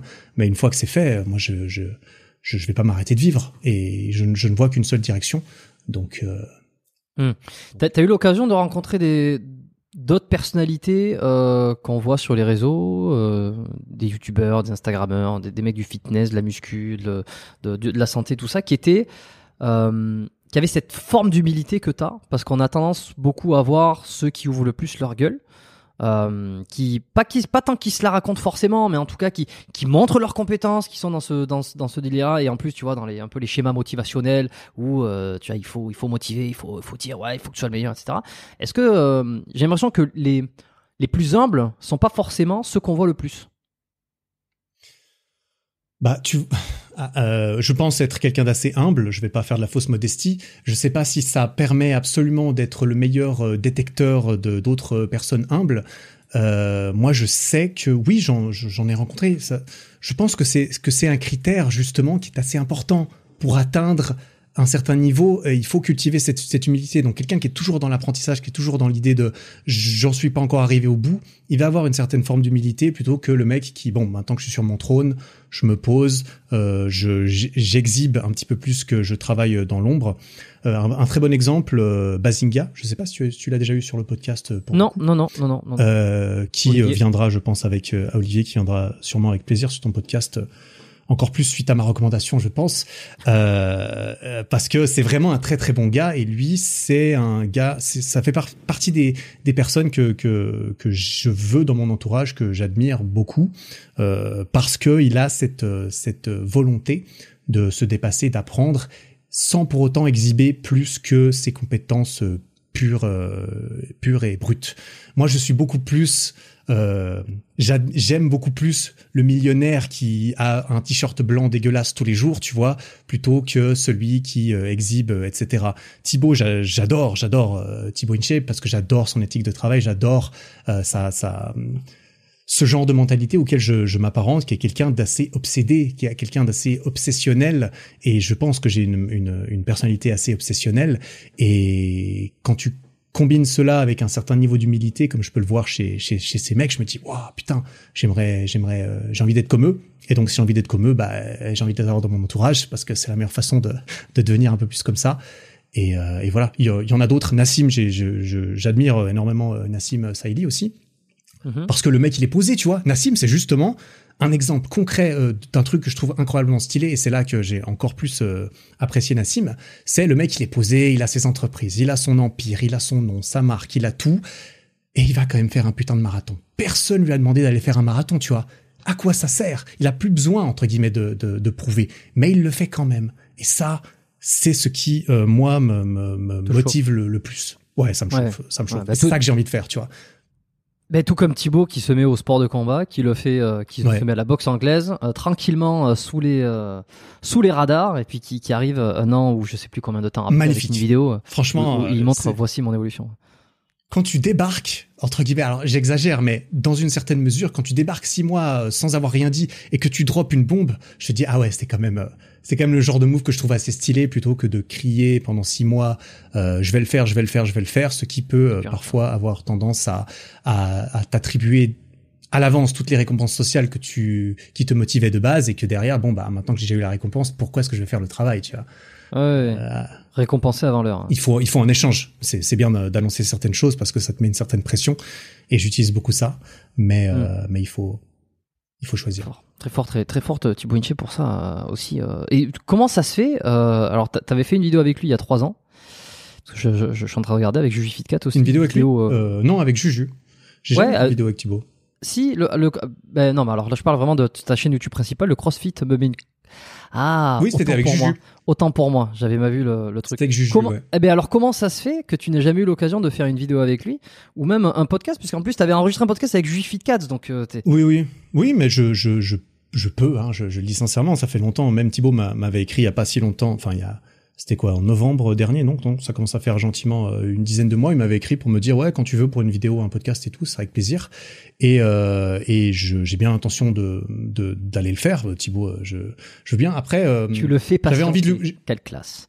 Non, non. tu fais il fait patienter Thibaut InShape en fait, ce que je, ce que je dis certainement pas, cette prétention. Ce que je dis pas, c'est que ça fait euh, ça fait deux ans que Thibaut InShape euh, me harcèle pour passer sur le podcast biomécanique. Mais je, je lui dis, on verra plus tard. non mais je, je, vais pas tarder à y aller. C'est juste que Thibaut, moi, euh, en fait, Thibaut, ça a toujours été un peu l'exemple aussi que je me donnais au début parce que je me suis dit au début, je, je, je suis désolé, je te coupe un tout petit peu dans dans une de tes questions euh, préférées, mais euh, sans sans dire que Thibaut c'était un mentor, c'était même une inspiration, tu vois, euh, d'un point de vue création de contenu YouTube et tout. Et, euh, et même d'ailleurs, on peut le, on peut le voir dans une de mes premières FAQ euh, sur ma chaîne YouTube. Je me souviens plus quand c'était. Après une année, ouais, après une année, donc 2018 euh, peut-être quoi. J'ai fait une FAQ où on me demandait à quand une vidéo avec Thibaut InShape et j'avais répondu un truc euh, que je me souviens très bien, qui était, bah en fait Thibaut, c'est clair, je vais faire une vidéo avec lui un jour. Sauf que euh, il pourra pas me dire non en fait. Le jour où je vais débarquer devant Thibaut et je vais lui dire bon bah mec, euh, euh, voilà, j'ai envie qu'on fasse ça tous les deux. J'ai envie de pouvoir lui apporter tellement de valeur dans ma proposition qu'il ne peut pas se permettre de dire non. Et je pense que euh, je pense que je, je, enfin, je pense que ça fait un moment que je que je peux lui proposer quelque chose et qu'il va dire oui. Mais après, après je vais pas mentir. J'ai eu un petit peu le, le syndrome de euh, j'ai envie d'une Tesla, mais en fait euh, maintenant je vois des Tesla partout. Du coup j'en ai plus envie j'ai envie de faire une vidéo avec Thibaut, mais, mais Thibaut a fait des vidéos avec tout le monde euh, récemment. Donc, euh, euh, je me suis dit, ok, c'est pas que je me suis dit, j'ai plus envie de faire une vidéo avec Thibaut, c'est que je me suis dit, je suis désolé, mais je vais pas aller chez Thibaut pour faire une vidéo, en spec au temple avec Thibaut. Je dis, non, mais attends, il faut une vidéo un peu plus stylée que ça. Alors, j'apprends à Thibaut à faire le muscle up, quoi. Ouais, voilà. Je me suis dit bon non, il faut quand même un truc un peu plus, un peu, un peu plus sympa, euh, un peu plus sympa. Donc, euh, je dis pas que ça va être le banger du siècle. Ça va sûrement être une vidéo un peu divertissement parce que il faut que ça puisse être tourné en une heure, deux heures. Tu vois, le mec, il a pas, il a pas mon temps, j'ai envie de dire. Donc, euh, il faut, euh, il, il, faut que ça soit percutant. Euh, mais d'un autre côté, j'ai pas, moi, j'ai jamais vraiment été sur le, sur le featuring. Hein. J'ai jamais fait de feat avant qu'on vienne me proposer des feats et j'en ai assez peu proposé parce que j'étais je, toujours un petit peu, bon bah, je reste chez moi je fais mes vidéos, mes vidéos, dans ma chambre. Et à un moment donné, il y a des gens qui viennent me demander de, de faire des trucs. Et, euh, et j'ai dit oui. Et puis maintenant, c'est moi qui vais demander aussi pour le podcast. Et mmh. c'est quelque chose que, que j'aurais dû faire euh, plus tôt parce que apprendre des autres et rencontrer les autres, c'est, la clé. Mais, euh, mais oui, je, je, suis sûr qu'on va faire un truc avec Thibaut. Je suis en train d'y, d'y réfléchir pour, pour cette fin d'année. Et, euh, et je me réjouis de faire un podcast avec lui égoïstement aussi, hein, de pouvoir lui poser plein de questions euh, sur sa personnalité, etc. Même si euh, euh, même si bah, il en a déjà fait euh, un ou deux euh, qui ont été très intéressants. Bah, derrière, toi-même tu, tu le sais, il faudra essayer de poser des questions un petit peu différentes et d'aller creuser dans d'autres dans d'autres mmh. trucs. Mais oui, oui, c'est c'est prévu et c'est c'est pas une fin en, une fin en soi. Mais oui, j'ai envie de faire une, une belle vidéo. Je, moi, si j'invite quelqu'un, c'est pour mettre les projecteurs sur lui. Donc, j'ai envie de faire une vidéo cool avec Thibaut, mais mais j'ai pas de, de j'ai pas de course à. Il faut que ce soit vite. Il faut que j'ai un maximum d'abonnés euh, le plus vite possible. Il faut vite faire des feats avec tout le monde. Euh, vite, il faut avoir plus de X ou Y. j'ai le temps et je sais qu'il faut surtout pas me, me cramer euh, dans le processus non plus. C'est c'est intéressant. Je partage beaucoup hein, cette façon aussi là sur mes invités de podcast par exemple. je pense que tu... et alors mais alors moi j'ai ce sentiment de euh, d'imposteur qui est de moins en moins présent. C'est-à-dire que pendant les, on va dire les 100 premiers épisodes, euh, j'avais, il y avait des, des gens que j'osais pas contacter pour la simple et bonne raison que je me disais attends, attends, je suis qui pour proposer à cette personne de venir sur mon podcast? Déjà de 1, je vais pas avoir de réponse, et de 2, non, non, non, ça, ça a pas de sens, tu vois. Je vais attendre, euh, etc. Et là, depuis quelques temps, bon, ben voilà, sur les invités qui sont sortis là ces dernières semaines, par exemple, euh, je me suis même dit, putain, c'est, c'est, je suis content parce que je, je, je commence à trouver normal d'avoir certaines personnes qu'il y a un an ou deux, euh, je me je me serais dit. Alors, je trouve ça normal et en même temps, je trouve ça absolument génial. Tu vois, c'est-à-dire que là, je, je discute avec toi, avec Eric Flack, donc euh, euh je suis pas. Euh, je suis pas en mode fan attitude, je suis pas je suis pas là en train de, de perdre mes mots ou quoi que ce soit. C'est-à-dire que je trouve ça normal de discuter avec toi. Et en même temps, je me dis, j'ai quand même ce sacré bon Eric en face de moi. tu vois, en face de Et moi, moi, je me dis la même chose, tu vois, que ce soit avec toi, je suis là en mode, ah ouais, je suis quand même le genre de mec, euh, euh, apparemment, on a envie d'entendre ce que j'ai à dire, tu vois, et moi, euh, ça, ça me le renvoie. Et quand je fais une vidéo avec Fkan, euh, From You Want to God, que j'ai regardé les vidéos pendant des années, quand je fais une vidéo avec Nassim, je suis là, non mais attends, il y a quelques années, je regardais leurs vidéos, et aujourd'hui, en fait, c'est normal que je, que je sois à côté d'eux dans une vidéo et que les gens aient envie de regarder les deux. moi, j'ai aussi ce... Moi, je suis un mec qui fait des vidéos dans, je fais des vidéos dans ma chambre depuis six ans, sauf qu'aujourd'hui, en fait euh, bah il y a quelque chose qui a changé apparemment euh, dans, dans l'intervalle et c'est mm. manifestement euh, la notoriété et tout ça. Mais d'un autre côté, d'un côté, je fais toujours la même chose que quand euh, que quand personne n'avait envie d'écouter ce que j'avais à dire et j'avais beaucoup moins de trucs à raconter. On va pas se mentir non plus. Mais mais ouais, c'est je comprends ton ton sentiment, clairement. Et c'est beau, c'est beau, c'est beau. Et euh, bon, ben j'ai hâte de voir votre collaboration avec Thibaut. Et puis Thibaut Shape, euh, que je que j'inviterai un jour. Je crois que je ne lui ai jamais envoyé un email pour les raisons que j'ai expliquées jusqu'à maintenant, c'est parce que je me je sentais pas le podcast assez légitime pour lui proposer quelque chose. Mais euh, mais et je, je, je il fait partie de ces invités iconiques euh, du fitness français et de, et de tout ça que, que, que je rêverais euh, d'avoir un invité sur le podcast. Euh, et donc voilà, donc je, je, peut-être qu'un jour ça se fera, je sais pas, peut-être qu'il a déjà vu Probablement. ou, ou écouté des épisodes que, qui sont passés. Je suis quasiment sûr qu'il a vu passer euh, le podcast quelque part. Je suis pas certain qu'il les écoute, mais euh, mais bon voilà. Écoute, euh, je voulais rebondir sur un dernier truc sur le, le fait que tu passes aujourd'hui un peu plus du côté euh, obscur euh, du sport, c'est-à-dire euh, l'endurance. Hmm. Euh, Mm. Je sais pas si tu as eu l'occasion d'écouter le podcast que j'ai fait avec le précepteur, l'épisode avec Charles, Écoutez, ouais.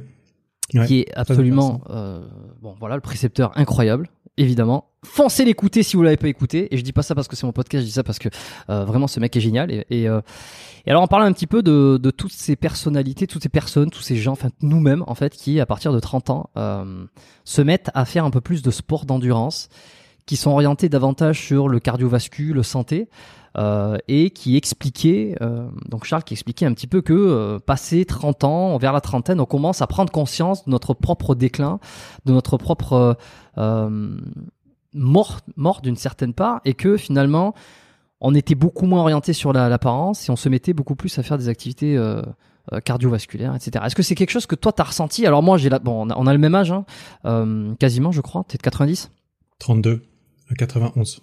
Bon, on a quasiment le même âge. Euh, et que je, je ressens aussi, mais je n'applique pas encore. Tu vois, c'est-à-dire que je n'ai pas encore franchi le pas de vraiment faire des sports d'endurance. Est-ce que toi, tu l'as ressenti? Est-ce que c'est venu se mêler à ce moment-là? Euh, Est-ce que tu penses que tout ça, ça, ça a du sens? Ça, ça a eu du sens chez toi? Hmm. Ouais, alors moi, euh, euh, depuis très longtemps, je savais que j'allais un jour. En fait, depuis très longtemps, je me fantasmais euh, sur l'idée que bon, un jour, il sera temps de prendre ma retraite euh, de force. Il sera temps de prendre ma retraite de trucs euh, entre guillemets. euh, et pour extrémiser le truc, j'ai envie de dire, un jour, je me serai cassé tout le haut du corps. Il faudra aller casser euh, le bas du corps, on dira, euh, dans, dans des sports où il faut courir ou quoi. Je savais que j'avais envie de faire un marathon une fois dans ma vie. pour différentes raisons, pour le symbole, pour le fait que ça avait l'air, ça avait l'air stylé dans, dans l'idée.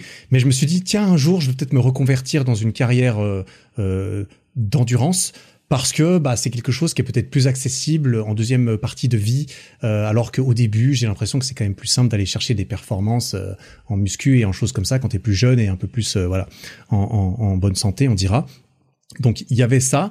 Euh, D'autre part, il y a aussi euh, la, maturité qui vient, euh, voilà, avec avec avec l'âge bien sûr en corrélation, mais aussi avec les expériences de vie, etc., qui font que j'ai aussi pour ça que je ne recherche pas la, performance absolue en street workout parce que bon, il y a des compromis à faire au niveau intégrité, des articulations peut-être, des, des choses comme ça que qui m'intéressent moins aujourd'hui. Et j'ai de plus en plus cette approche axée santé slash surtout vitalité, longévité que pure performance, alors que pendant des années c'était plutôt euh, je veux plus de poids, je veux plus de pec, je veux plus de, de figure. Et euh, et il y a un peu ce, ce, ce côté-là, mais il y avait aussi tout le côté euh, performance, on dira, mais plutôt le côté accomplissement de bon bah j'ai envie d'a- d'avoir couru un marathon euh, dans ma vie. Euh, je trouve ça euh, stylé. Il faut que je me dépêche de le faire parce qu'on sait jamais ce qui peut se passer. Et puis ensuite, bah j'aurais j'aurais peut-être pu malheureusement plus l'occasion de le faire. Et puis après il y a eu tous les tous les, les, les newbie gains, donc le, le fait de progresser rapidement dans n'importe quelle nouvelle activité. Tout ça, ça m'a, ça m'a, ça m'a attiré, ça m'a dit, ça m'a donné bon. En plus, tu rajoutes la couche du fait de, ok, je vais courir un marathon, je vais pouvoir faire des vidéos dessus. Cool, c'est mon métier de faire des vidéos. Let's go, tous un brick, c'est génial. Euh, mais je pensais pas que j'y prendrais goût autant que j'ai l'impression vois ça. d'y avoir pris le goût euh, aujourd'hui. Euh, je, je suis assez surpris, mais je reconnais, et tu vois, et, et- et on revient un petit peu à cette image que j'ai envie de cultiver et que j'aime bien, qui est, euh, putain, si je peux être un mec, euh, un mec euh, assez musclé, qui arrive à tenir sur les mains, qui en plus peut courir des marathons, ah, c'est c'est incroyable. Et là, je regarde, les, les athlètes hybrides sont ceux qui m'inspirent le plus en termes de, de, de sportifs aujourd'hui. C'est euh, David euh, Goggins. c'est des mecs qui sont à la fois voilà Goggins, euh, Goggins incroyable. Je, je, je- d'un point de vue euh, sportif et tout, ce mec est Ce incroyable. mec est malade. Ce mec Euh, est complètement voilà. Mais euh, mais de la plus belle des façons, euh, en tout cas, euh, on peut s'en inspirer. Si, si on avait tous euh, 5% de Goggins en plus en nous, je pense que ça ferait de mal à personne. Par contre, être à 100% comme lui, ça c'est un autre débat. Puis il faut peut-être avoir son histoire de vie pour que ça soit le cas. Mais Goggins ou Nick Bear, qui est aussi un YouTuber euh, qui est qui est euh, qui est très muscu slash euh, course. Et Goggins notamment m'a aussi pas mal inspiré ces derniers temps. Tu vois, moi aujourd'hui, je sais dans ma vie que je vais faire un Ironman, je vais faire un, des ultramarathons et tout, parce que euh, parce que pourquoi pas, pourquoi pourquoi est-ce que je les ferais pas, tu vois, concrètement. Ça, ça risque d'arriver plutôt plus tôt que tard, je pense, parce que plus vite c'est fait, euh, moins plus vite c'est validé et plus vite c'est sûr que j'ai pu le faire. Mais mais c'est ça qui m'intéresse beaucoup. C'est aussi ces symboles, c'est aussi ces trucs, euh, ces médailles en quelque sorte que j'adore et qui évidemment la médaille c'est la c'est la carotte. Mais une fois que t'as la médaille, tu réalises la médaille elle a aucun goût, t'as beau mordre dedans, bon ok c'est du métal, c'est un goût chelou, tu vois, on s'en fout un peu, mais c'est tout ce que t'as appris pendant, c'est les mois d'entraînement, c'est aller courir quand t'as pas envie, c'est perdurer dans l'effort, c'est un effort qui est tellement différent de soulever intensément euh, 140 au bench, tu vois, c'est c'est tellement différent, c'est tellement complémentaire au final, c'est tellement beau, même si, en quelque sorte, on peut se dire c'est à l'opposé, malheureusement, avoir des gros pecs et puis courir longtemps, bon, bah, ça cohabite assez mal. Euh, moi, je trouve, je trouve une, une harmonie magnifique euh, dans, dans, dans la polyvalence d'être capable de faire les deux Mhm. ou d'avoir travaillé les deux pour avoir au moins obtenu certains, certaines adaptations mentales et physiques de ce qu'on peut euh, trouver là-dedans. Donc, c'est de là que m'est venue un peu cette idée de, de courir et, et après, j'y ai pris goût. Et c'est pour ça que mon programme sportif depuis, c'est euh, un jour je fais du street ou de la muscu, le lendemain je fais de la course, le jour d'après je fais du street ou de la muscu et maintenant la course à pied est devenue euh, euh, partie intégrante de ma de, de ma routine sportive. Et en plus, quand j'entends parler de tous les bienfaits du cardio, je me dis putain trop stylé quoi. Bingo. Trop stylé parce que effectivement euh, le cardio euh, truc de fou pour la vitalité et la longévité quoi. Mais ça donne envie là, euh, la manière dont tu le présentes, surtout euh, incarné euh, par euh, là tu vois a nommé euh, David Goggins qui est un, pour, pour moi qui est un fou furieux. Enfin je veux dire c'est c'est euh, c'est un c'est un exemple. Il le dit lui-même. Alors tu l'expliquais parce que tu as Ne pas podcasts comme sur moi. lui. Voilà, ne faites pas comme moi parce que de toute façon, vous n'êtes pas moi et vous n'êtes pas passé par les choses sur lesquelles je suis passé. Et puis, euh, et puis voilà, et puis il est conscient que ce mec c'est un extraterrestre. Euh, je l'avais écouté moi dans son, c'était le, le dernier podcast qu'il a fait chez Joe Rogan. Euh, Ouais. sous conseil d'un ami qui m'avait dit euh, qui m'avait dit de, de lire le livre. J'ai pas eu l'occasion de lire le livre. J'ai vu à un moment donné qu'il était passé c'était une deuxième ou troisième fois chez Joe Rogan euh, l'année dernière. J'avais écouté et je m'étais dit ok donc en fait on a la présence d'un d'un malade mental. Mais euh, mais d'un malade mental qui, qui te fait qui te montre que euh, que mais tu peux aller euh, tellement euh, au-delà de ce que tu penses aller Euh, le mec expliquait qu'il avait une espèce de fracture de, de, de- fracture de fatigue au niveau du tibia ou je ne sais quoi il Ouais, continue à il, il courir court, il court sur des jambes cassées, il fait des trucs. Enfin, et un, un, un mec euh, qui Bah, a dompté son esprit d'une façon, d'une façon très très peu commune parmi les gens qui sont très très peu communs. Bon après très à c'est l'américaine un- hein. c'est quelque chose qui plaît Très américain, ça. ah oui. aux américains c'est ouais, Ah oui, c'est- on s'arrache on fait on envoie le C'est superlatif grind, grind, euh, hustle. Ouais. ouais. Exactement. Arrache-toi, arrache-toi. Mais bon, voilà, je veux dire, ça motive les gens, c'est bien. Ça donne envie, ça donne envie. Euh, euh, après, bon, euh, enfin, tu vois, la manière dont tu le présentes, d'être un peu un athlète, euh, un, un athlète hybride qui sait un petit peu tout faire. Euh, est-ce que c'est aussi euh, d'une certaine part parce que tu sais que tu vas être limité euh, dans le strict, dans le street, que ça va être dans la musculation et qu'à un moment donné, tu vois, il y a aussi euh, ouvrir la porte à, à quelque chose d'autre. Toi, tu l'as ouvert au sport, euh, donc au sport d'endurance. J'entendais chez toi Iron Human qui, Iron Human qui disait euh, l'endurance c'est tu endures. Tu vois, il y a vraiment ce truc de d'endurer euh, qui, qui est psychologique. Je trouve ça très fort. Ça, ça fait très peur, mais en même temps, euh, ça donne envie. Euh, certains ont basculé dans les sports de combat, tu vois. Mhm. Euh, je pense à Thibaut Inchep. Je pensais, je pensais que t'allais, je pensais que t'allais venir, euh, t'allais venir là, ouais, ouais. Eh ben, explique-moi pour quelle raison euh, ça, ça, par exemple, ne t'att- ne t'attire pas. Et pourtant, c'est s'il y a bien une, un- une thématique à le vent en poupe, le vent en poupe, c'est le MMA. C'est vrai. À l'instar de de, Ah de, de Im Tarzan d'ailleurs là que je Im Tarzan, bien sûr. qui, qui lui se met les, à fond dedans. Ouais, ouais. Euh, c'est une bonne question. En fait, moi, j'avoue que je n'ai jamais été intéressé par euh, les, sports, les arts martiaux. quelque- J'ai fait du judo hein, quand j'étais petit. J'ai fait du judo pendant deux ans. J'ai eu ma ceinture orange et puis euh, après, je me suis arrêté. Euh, mais les arts martiaux m'ont jamais vraiment intéressé. Jusqu'à présent, c'est possible que je fasse le shift une fois en me disant euh, let's go, j'ai envie de savoir me défendre. Mais il y a quelque chose qui me fait peur là-dedans, tu vois. Ce qui me fait, ce qui me fait peur, c'est, c'est, et j'ai entendu Stéphane Edouard aussi en parler avec toi quand tu l'avais reçu sur ton podcast. C'est, j'ai quand même des choses à perdre. J'ai des choses que que que j'ai pas envie de, de risquer. J'ai pas envie de me prendre un sale coup dans la tête ou dans la ou dans la nuque, de me retrouver avec euh, avec un KO ou quoi. Enfin, tu vois, c'est comme faire du rugby. Je me dis ah non, je fais, je ferai pas du rugby. J'ai trop peur de me prendre trois KO et de et de savoir ce que ça peut faire sur mon sur mon cerveau typiquement. Euh, ça, ça, ça me fait peur. J'avoue, euh, apprendre euh, la technique, apprendre à me à me battre et à me défendre, ça m'intéresse pas trop apprendre à me défendre. Euh, je je n'ai pas été dans un dans un environnement très physiquement dangereux. J'ai jamais vraiment eu à, à, à, apprendre à me battre.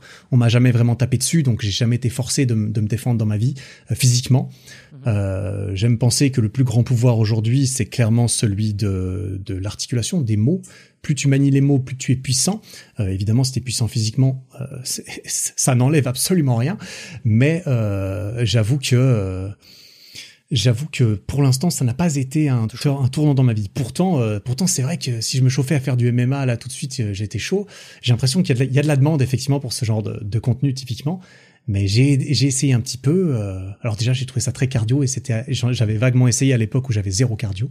Euh, donc c'est tout à fait possible. Hein. Me connaissant, c'est possible qu'une fois que j'aurais euh, j'aurais couru des, des, des 150 km de suite, que je me dise bon allez, on va aller faire de la boxe maintenant parce que ça devient chiant de courir. Euh, peut-être, mais j'aurai un certain âge aussi, donc euh, je pense que je me concentrerai peut-être plus sur d'autres objectifs qui sont très importants dans ma vie aussi, comme euh, être un bon père, avoir une, une famille soudée, etc., et etc., etc. Donc, mais quand tu dis que je n'ai pas eu ce tournant. Quand tu dis que ça te chauffe pas trop d'un point de vue euh, coût et blessure, est-ce qu'on est vraiment sur la, la santé donc? T'as as peur pour ton intégrité de santé, je vais essayer de séparer les deux, et hmm. ou l'intégrité physique? C'est un petit peu différent. C'est la, peur de prendre un coup, d'avoir une gueule à la con, de se faire péter le nez, d'avoir quelque chose qui va se euh, d'être visible euh, extérieurement. Parce que ça, ce hmm. sont des sujets qui concernent beaucoup de gens. Euh, J'avais fait un épisode, euh, l'épisode avec Cyril Diabaté, où je lui posais énormément de questions sur sa, sa, sa, sa vision, sa perception de l'intégrité physique, de certaines formes de capital beauté que tu sacrifies pour devenir un champion, etc., etc. Il y avait eu quelques commentaires négatifs comme quoi euh, j'étais déconnecté du monde, mais au contraire, je suis extrêmement connecté. Tu disais, oui, celui qui pose des questions, il est déconnecté euh, des trucs, mais non, au contraire, je suis très très connecté parce que ce sont des, des considérations qui existent aujourd'hui, tu vois. Et si je les pose, c'est parce qu'il y a des, des, centaines de milliers de gens qui se posent ces questions-là et qui aimeraient bien savoir aussi euh, si ce mec-là n'a absolument rien à branler de ressembler à plus rien après un combat, tu vois. Euh, donc bon, bref. Et est-ce que toi, c'est aussi ça, ou est-ce que c'est uniquement l'intégrité physique et c'est pas tant la peur de ressembler à rien avec un EPT. Mhm. Euh, aujourd'hui, là, au jour d'aujourd'hui, si je réponds à cette question, pour moi, c'est 100% santé.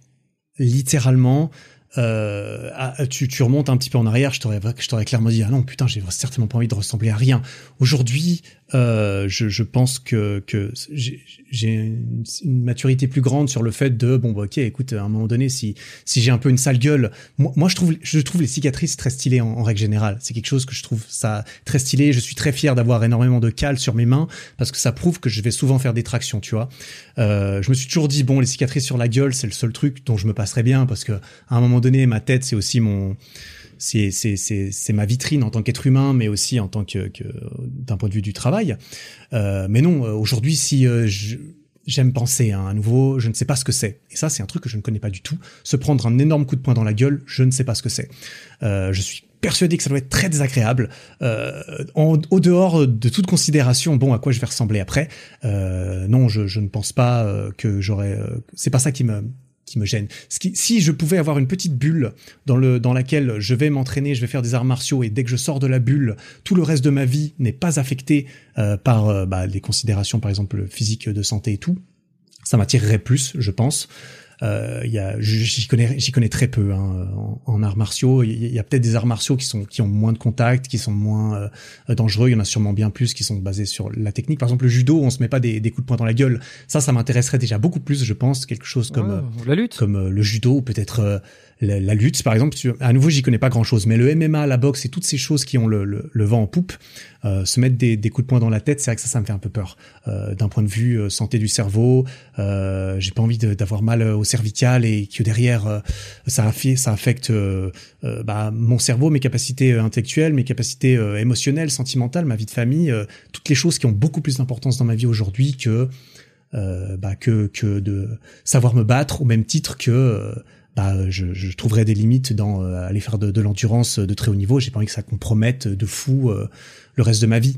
Mais euh, ça, ça m'a l'air d'être un peu plus déterministe la course d'endurance que bah, se retrouver face à un être humain qui peut te mettre un, un coup de poing de d'une façon que ton corps n'est pas du tout entraîné à, hmm. à, recevoir. Ok, donc vraiment la santé en priorité, qui régit un petit peu le, le, la façon dont tu pratiques tes activités, quand même. Hein Ouais, la, alors...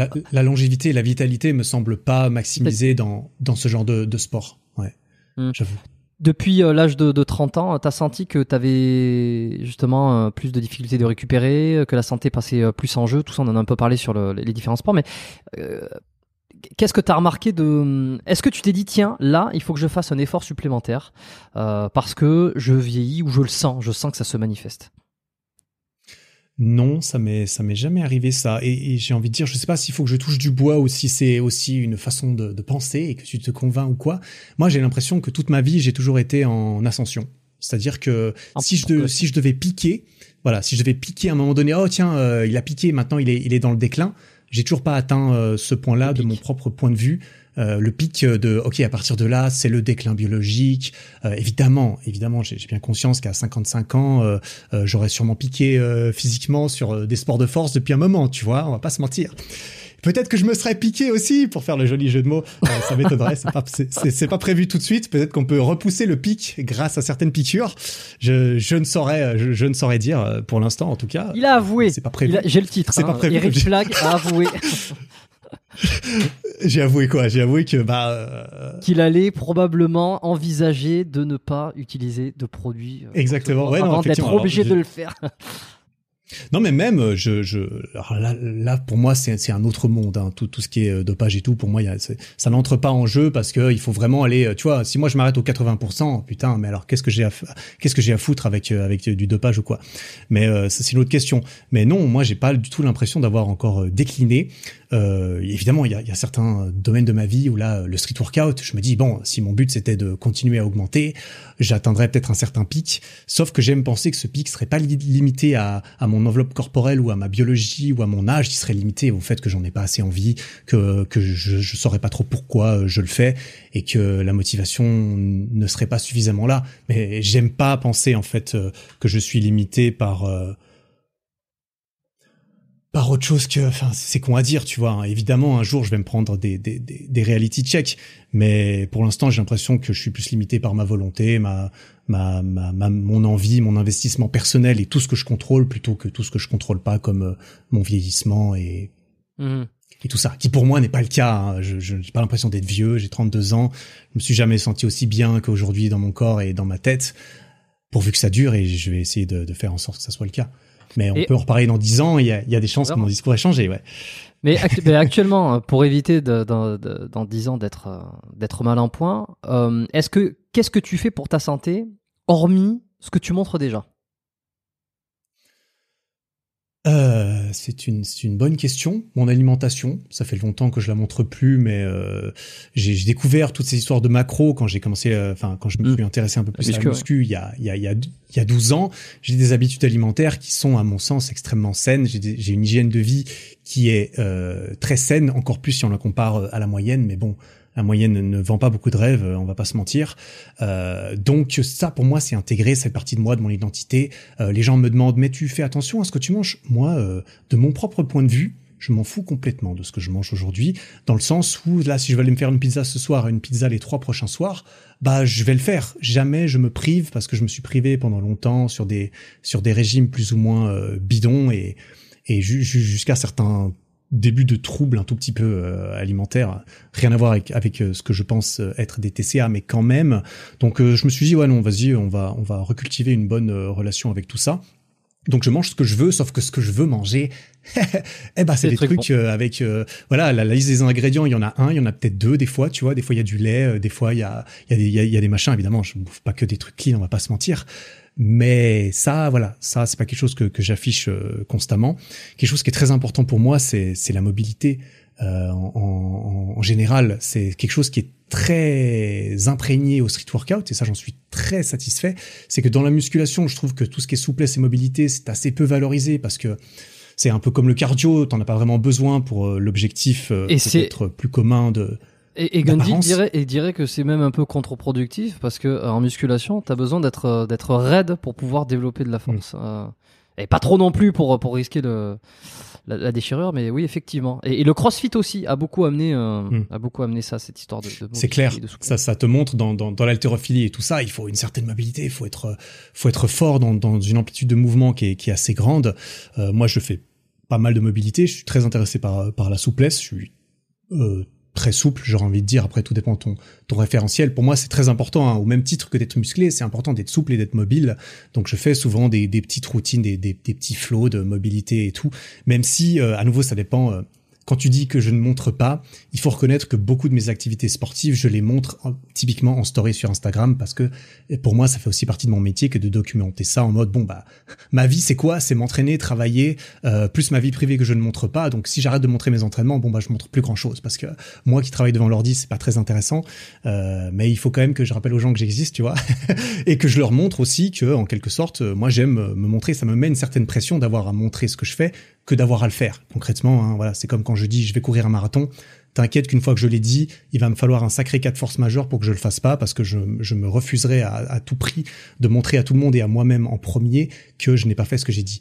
Euh, donc ça, ça me met une certaine pression de, de le faire. Mais, euh, mais oui, euh, mobilité souplesse, c'est très important.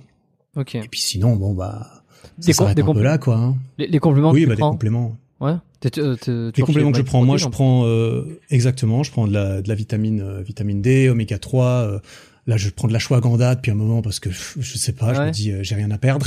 ouais, Et- j'ai rien et- à perdre. Et alors?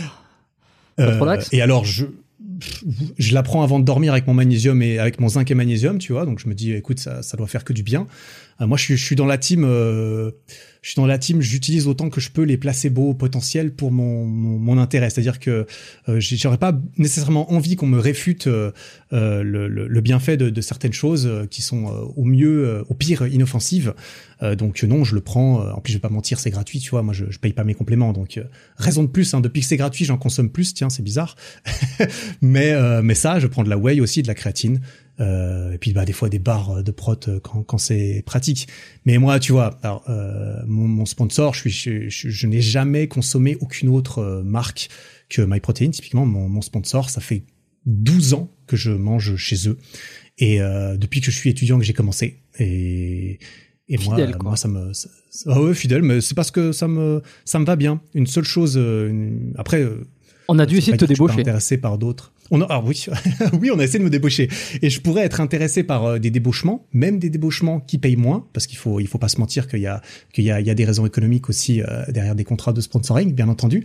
Mhm. Euh, euh, une chose est certaine, on m'a jamais fait de proposition que j'ai jugée suffisamment, euh, euh, comment dire, euh, soit, soit raisonnable, soit même euh, intéressante, tout simplement, euh, sans prendre en compte, parce que pour moi, euh, la raison Juste- numéro une n'est pas, enfin, voilà, c'est pas nécessairement au niveau d'argent. Tu peux me proposer moins et je vais avoir envie de changer. D'ailleurs, euh, on m'a déjà proposé euh, moins et j'ai déjà considéré sérieusement. Mais, euh, mais une chose est Par sûre et certaine, c'est que moi, par qui? Bah par, euh, je sais pas si j'ai le droit de les nommer, tu vois, parce que j'ai un contrat avec mon sponsor et, Aïe, aïe, aïe. et faut pas donc, euh, et donc, euh, je ne sais pas si j'ai le droit de les nommer, mais euh, mais c'est c'est c'est ceux qui sont assez portés dans la dans la force athlétique et puis euh, et puis euh, et puis qui ont perdu leur plus gros ambassadeur il y a pas si longtemps, qui allait créer sa propre marque. Donc euh, donc Mhm. peut-être que ça donnera Oh, bah des bon. indices. Oui. Et qui, et qui est venu sur le podcast. Je donnerai pas le Qui est venu sur le podcast il y a pas si longtemps, non, voilà. Mais euh, même euh, moi, je moi, je suis intéressé d'avoir des propositions. Après, il faut pas se mentir, ça permet ce milieu pour moi. euh, j'ai appris pas mal le business là-dedans. Euh, je vais me permettre de, de le mentionner parce que je pense que c'est la vérité et j'aime dire euh, j'aime dire la vérité.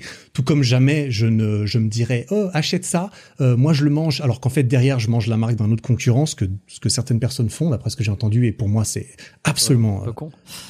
absolument hors du question. Euh, personnellement, euh, je trouve ça terrible. Euh, juste pour soi-même, hein. déjà euh, par rapport à- aux abonnés et à ceux qui te font confiance, c'est extrêmement euh, limite. Mais alors d'un point de vue personnel, moi je euh, mon image de moi est la plus importante, on dira. Mais euh, mais non, moi je suis euh, je suis euh, tout à fait bien euh, je suis tout à fait bien là-dedans.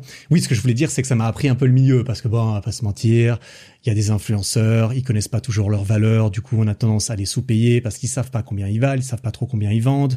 Est-ce qu'on a vraiment nécessairement besoin qu'ils sachent combien ils vendent ou combien le collègue est payé et combien il vend en comparaison? Non, parce que si tout le monde est au courant, s'il y a un syndicat des influenceurs qui peuvent tous négocier leur euh, Mm. leur salaire, alors toutes les alors si tu veux parler d'inégalité salariale, on peut en parler. dans les compléments, dans, dans l'industrie du sponsoring de compléments alimentaires, je pense que c'est terrible les inégalités salariales. Parce que Pourquoi? Personne Parce dit rien. de- Tout est caché, confidentiel. Je sais plus avec qui j'en discutais. Exact. Mais c'est ça. C'est en fait, tu peux pas avoir de référence puisque personne n'a le droit d'en parler. Bah en fait, tu as le droit d'en parler, mais il faut surtout pas que. Mais en fait, dans ton contrat, c'est écrit que t'as pas le droit d'en parler, tu vois. Donc il faut en parler sans en parler, si tu vois ce que je veux dire. Donc il faut en parler avec euh, euh avec qui euh, qui veut bien, euh, qui, qui tu connais bien, qui est assez ouvert. Moi, j'ai moi j'ai assez peu de problèmes à parler d'argent en, en, en, règle générale, même si euh, je suis pas du genre à faire une vidéo pour dire euh, combien je gagne non plus, tu vois. mais mais c'est c'est là que j'ai réalisé ah oui, en fait, l'union fait la force, l'information c'est le pouvoir et il faut faire attention parce que euh, notamment quand tu es euh, peut-être influenceur et que du coup bah tu es propulsé dans dans le business dans le sens de tiens je deviens mon propre patron il faut que je me vende littéralement non seulement à mes abonnés ça je sais à peu près faire mais il faut que je me vende aux annonceurs il faut que je me vende à, à ma, ma juste valeur de non seulement de, de quantité de vues et d'impressions que je fais mais aussi à quel point les gens me font confiance à quel point le sponsor il est il est intimement lié à mon à mon à mon domaine, euh, c'est un truc que j'ai appris notamment avec les compléments parce que moi, comme je l'ai dit, j'ai fait assez peu de, de placements de produits. Je n'ai fait des placements en dehors de mon sponsor, je n'ai fait des placements que pour une seule entreprise sur ma chaîne YouTube depuis euh, six ans. Par, pourquoi? Parce que moi, je préférais largement créer mes propres produits et vendre mes propres produits pour être indépendant du, du nombre de vues et, et, ce genre de choses. Mais euh, mais euh, mais oui, on m'a on m'a fait des propositions. Après, moi euh, j'ai une très bonne relation avec euh, mon sponsor, avec les gens là-bas. Ils sont et, et, beaucoup de collègues que j'apprécie énormément sont aussi euh, chez MyProt et moi je suis tout à fait satisfait de, des, des, compléments que je mange que je mange tous les jours. Que tu prends chez eux. Tu, tu serais mmh. enfin tu serais autorisé de donner une fourchette de ou pas ou c'est vraiment confidentiel euh, de combien de combien les sponsors te rapportent? Je te force pas la main. Hein. te force pas la main. Mais je sais que non, je sais on, on se pose tous la question derrière. Ouais, euh, non, je vais pas donner de, de, de nombre particulièrement précis parce que parce que j'ai j'ai pas vraiment le droit ni ni je pense que je suis pas sûr que ce soit vraiment dans mon intérêt dans mon intérêt euh, ce que mais bah en fait tu, tu, tu es payé concrètement hein. moi je suis je suis rémunéré à un pourcentage de ce que je rapporte concrètement hein. tu es un produit hein. quand tu es un influenceur tu es un produit euh, après il y a toujours la question de à quel point est-ce que je suis sûr et certain de combien je vends pour l'entreprise mais à partir du moment où tu sais combien tu vends euh, à un moment donné, c'est normal. T'es un employé chez eux, donc il faut que tu leur rapportes plus que ce qu'ils te payent. C'est absolument logique.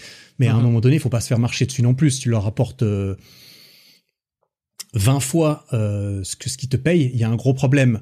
Euh, pour moi, c'est vraiment euh, être très au clair de combien est-ce que tu vends, demander les chiffres. Il y a plein de gens ils savent pas, ils demandent pas les chiffres. Moi, je suis tout, je demande, je suis là, mais attends, je veux savoir. Tu, tu crois quoi que je vais je vais accepter 400 euh, euros par mois alors que si ça se trouve j'en vaux 40 000, je, je ne sais pas, tu vois. Donc j'ai envie de savoir les chiffres et mmh. derrière on discute et derrière on argumente et derrière on défend ses intérêts. Moi, je prépare mes mes calls de négociation de, de contrat. Je peux te dire, je les prépare euh, j'ai ma petite fiche, je me dis bon voilà mes chiffres, voilà mes trucs, voilà tout ça, voilà mes arguments, voilà pourquoi euh, je pense qu'il faut que je sois augmenté euh, par exemple. Euh, voyons voir ce qu'ils me disent en face quand je leur dis ça, mais il y a plein de gens, ils, ils, ils se contentent de dire oui ok, ah vous me payez ça, oui ok, parce qu'ils savent pas, c'est pas leur, c'est pas leur faute, on, on, les, on leur a pas appris. Moi, c'est pareil, j'ai dû apprendre sur le terrain, j'ai dû apprendre avec d'autres personnes avec qui j'ai pu échanger, qui étaient chez d'autres euh, sponsors ou chez le, ou chez le, le mien aussi. Et, et j'ai l'impression d'être un peu au courant. Après, ça se trouve, je me trompe parce qu'il y a quand même un certain flou, comme tu l'as dit, euh, que je pense personne ne, ne, ne, réfutera, qui est que bon bah si tout le monde connaît sa juste valeur, euh, euh, bah toutes ces personnes en, en, quelque sorte auraient tendance à à demander plus à juste titre, mmh. parce que c'est pas intéressant généralement pour une entreprise de payer plus cher que que ce que la personne accepterait de faire pour okay. un prix inférieur, quoi. Ok. Voilà, voilà. Bon, j'aurais essayé de te demander et, euh, et, on comprend pourquoi pourquoi tu ne peux pas dire de toute façon. C'est un oui, c'est un très bon salaire. Il y a un fixe plus un plus un variable. Voilà, en fonction des ventes. C'est comme ça que c'est comme ça que c'est négocié. Voilà. Ok, bon, bah écoute, euh, pas mal, hein, complément. Euh, non, t'as as eu des juste rapidement, t'as eu des blessures, euh, que ça soit en muscu, street, endurance. Peut-être pas encore eu le temps de faire assez d'endurance pour avoir des blessures. Non, j'ai pas de blessures euh, d'endurance, des, des, petites douleurs parce que j'ai commencé assez fort euh, mon marathon. Je courais pas et puis du jour au lendemain, j'ai un peu couru euh, quatre fois par par semaine à des intensités de plus en plus fortes. Donc légère sensation au genou au début, mais c'est très vite passé en, ouais. en essayant de, de, faire les choses bien. oui, en street, j'ai eu, eu différentes blessures, rien de de particulièrement énorme ou de avec ah des séquelles monstrueuses, mais j'ai toujours eu voilà des petites douleurs une petite tendinite au fléchisseur des, des poignets droits, quelque chose qui m'a suivi un petit peu ces deux dernières années. J'essaie de faire un petit peu attention, euh, mais sinon j'ai absolument rien de, de, de ouf. mais forcément, j'ai eu des douleurs au cou d'un moment donné quand j'ai appris la planche il y a il y a cinq ans euh, dans les avant-bras, j'ai des, des des décharges électriques quand quand je m'entraînais, des choses comme ça, des des petites blessures euh, ponctuelles euh, au poignet quand je fais des des équilibres sur sur une main au sol, ça met un sacré stress sur le poignet. de temps en temps, j'ai eu un peu mal, tu vois, mais rien de rien de très traumatique ou très pénalisant. ok, bah, tu t'en sors bien. Mais oui, des petites blessures, comme beaucoup de gens qui font, qui font du street, en tout cas, ça, ça c'est sûr. Bon, tu connais la tradition, puisque tu, tu l'as un petit peu euh, euh initié tout à l'heure. Euh, enfin, tu as répondu à une des questions avant que je te la pose officiellement, tu le savais. Euh, c'est que j'aime bien conclure les, les, épisodes un peu par trois questions habituelles. la première question, alors est-ce que déjà, est-ce que tu as préparé les, les, réponses ou pas? Non, je pas préparé les réponses. Eh ben, eh ben, tant mieux. La première question, c'est euh, est-ce que si on revenait 10 ans en arrière, euh, petit Eric Flag de, de 25 ans, un peu moins, 22 ans. 22. Ouais. Euh, est-ce qu'il aurait besoin d'entendre quelque chose de particulier? Un conseil? Mm-hmm. En partant du principe que tout ce que. Enfin, moi aujourd'hui, je suis, j'ai, j'ai aucun euh, regret particulier dans ma vie, donc j'aurais pas envie que ça change. Donc, en partant du principe que tout ce que je peux lui dire ne changera pas euh, ce qui va se passer, euh, j'aurais juste envie de lui dire que euh, que tout va, va bien se passer. Rassurer quoi. Que il voilà, le, le, rassurer que euh, malgré toutes les tous les doutes sur comment ça se passe, sur tout ça, que bah ça, ça va bien se passer vu que manifestement j'aime penser que ça s'est pas trop mal passé. par contre, j'aurais tendance à lui donner un petit conseil, c'est que dans le doute bah bouge quoi. Dans le doute, fais. Dans le doute, passe à l'action. Dans le doute, au lieu de laisser couler et au lieu de de, de, de, réfléchir et de stratégiser, eh bien fait parce que généralement euh, on regrette pas de, on regrette pas d'avoir fait les choses euh, et généralement on se dit plutôt ah si j'avais commencé plus tôt, si j'avais fait X ou Y, euh, moi, le, seul truc que je me dis un peu, à nouveau, je regrette rien dans ma vie, mais c'est vrai que quand je regarde autour de moi, parce que forcément, j'essaie de m'entourer de personnes qui m'inspirent, je vois beaucoup de personnes qui m'inspirent, qui ont atteint des, des, des niveaux de, de, réussite personnelle dans certains domaines de leur vie, en tout cas, auxquels j'aspirerais, et j'en vois, ils sont entre 20 et 29 ans, tu vois. Et c'est là que je me dis, ok, j'ai beaucoup de hein. collègues youtubeurs avec qui on, on, échange et tout, les mecs, ils ont 22, ils ont 24, je me dis, ah ouais, putain, moi, à 22 ans, je me, je me, J'en étais pas là. Quoi. Je, faisais encore pipi dans mon froc, quoi. Et encore, c'est une image, mais c'est une image, mais tu la transposes à mon niveau de maturité, on n'en est pas très très loin, tu vois. Euh, moi, j'ai j'ai mûri extrêmement tard. Euh, j'ai découvert euh, ma conscience de moi-même euh, tard, et à nouveau tard, c'est subjectif. Parce qu'il y a, y a, y a peut-être des personnes qui, qui ont cette impression à 50 ans. Tiens, je découvre un peu qui je suis à 50 ans, tu vois. Je, je, je sais pas, j'ai pas vécu mm. ça. Mais ouais, j'aurais tendance à lui dire, bon, bah, dans le doute, vas-y. Tu devrais pas regretter Fais-le. Ok. Mhm. Une influence de ces dix dernières années? Tu as mentionné Thibaut InShape, euh, un, mentor euh, à qui tu penses? Personne dans, dans, dans, dans, ma vie physique. Clairement, moi j'ai toujours été euh, très, très seul. Hein. C'est pas comme si j'avais eu un, un, un, maître un maître samouraï qui m'entraînait euh, tous les soirs ou un coach particulier euh, euh, qui m'a qui m'a qui m'a beaucoup accompagné physiquement. Non, ça a été différentes sources au fur et à mesure, beaucoup de livres, beaucoup de de, de créations, des des autant il y a eu des mecs comme Gary Vaynerchuk à un moment donné, j'aimais beaucoup un peu avant que que je commence les vidéos, j'avais lu ses livres, je trouvais ça très stylé, certaines certaines notions qu'il qu'il qu'il propageait comme la patience, euh, ce, la kindness, tu vois. Euh, je trouve ça, ah ouais, c'est quand même cool de, de, de, de, de mettre en avant ce genre de choses. Ça m'a beaucoup chauffé.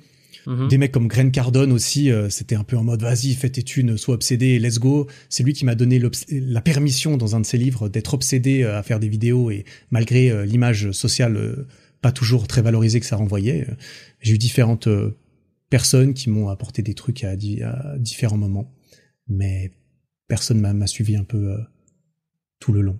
Ok, ok. Ouais, mais c'est souvent ça, ça en vient piocher en fonction des périodes de la vie. Il y a des gens qui nous amènent à, un point A, à un, point B, et puis à un point B, euh, tiens, on s'en, on s'en délaisse un petit peu pour aller chercher quelqu'un, une autre influence qui nous conduit ailleurs, mhm. en fonction des thématiques, en fonction des choses. Euh, un bouquin, mhm. je sais que tu lis euh, pas mal quand même. Hein, T'es quelqu'un qui aime bien bouquiner.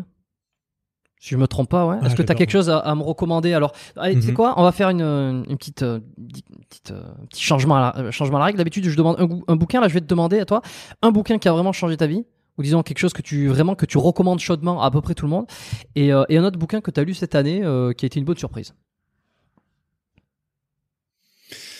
euh, Un bouquin qui a changé ma vie. Bah, je pourrais mentionner celui de Grant Cardone, mais c'est pas très intéressant. C'est pas un bouquin que je recommanderais. Moi, il m'a changé ma vie parce que c'est la bonne chose à entendre au bon moment.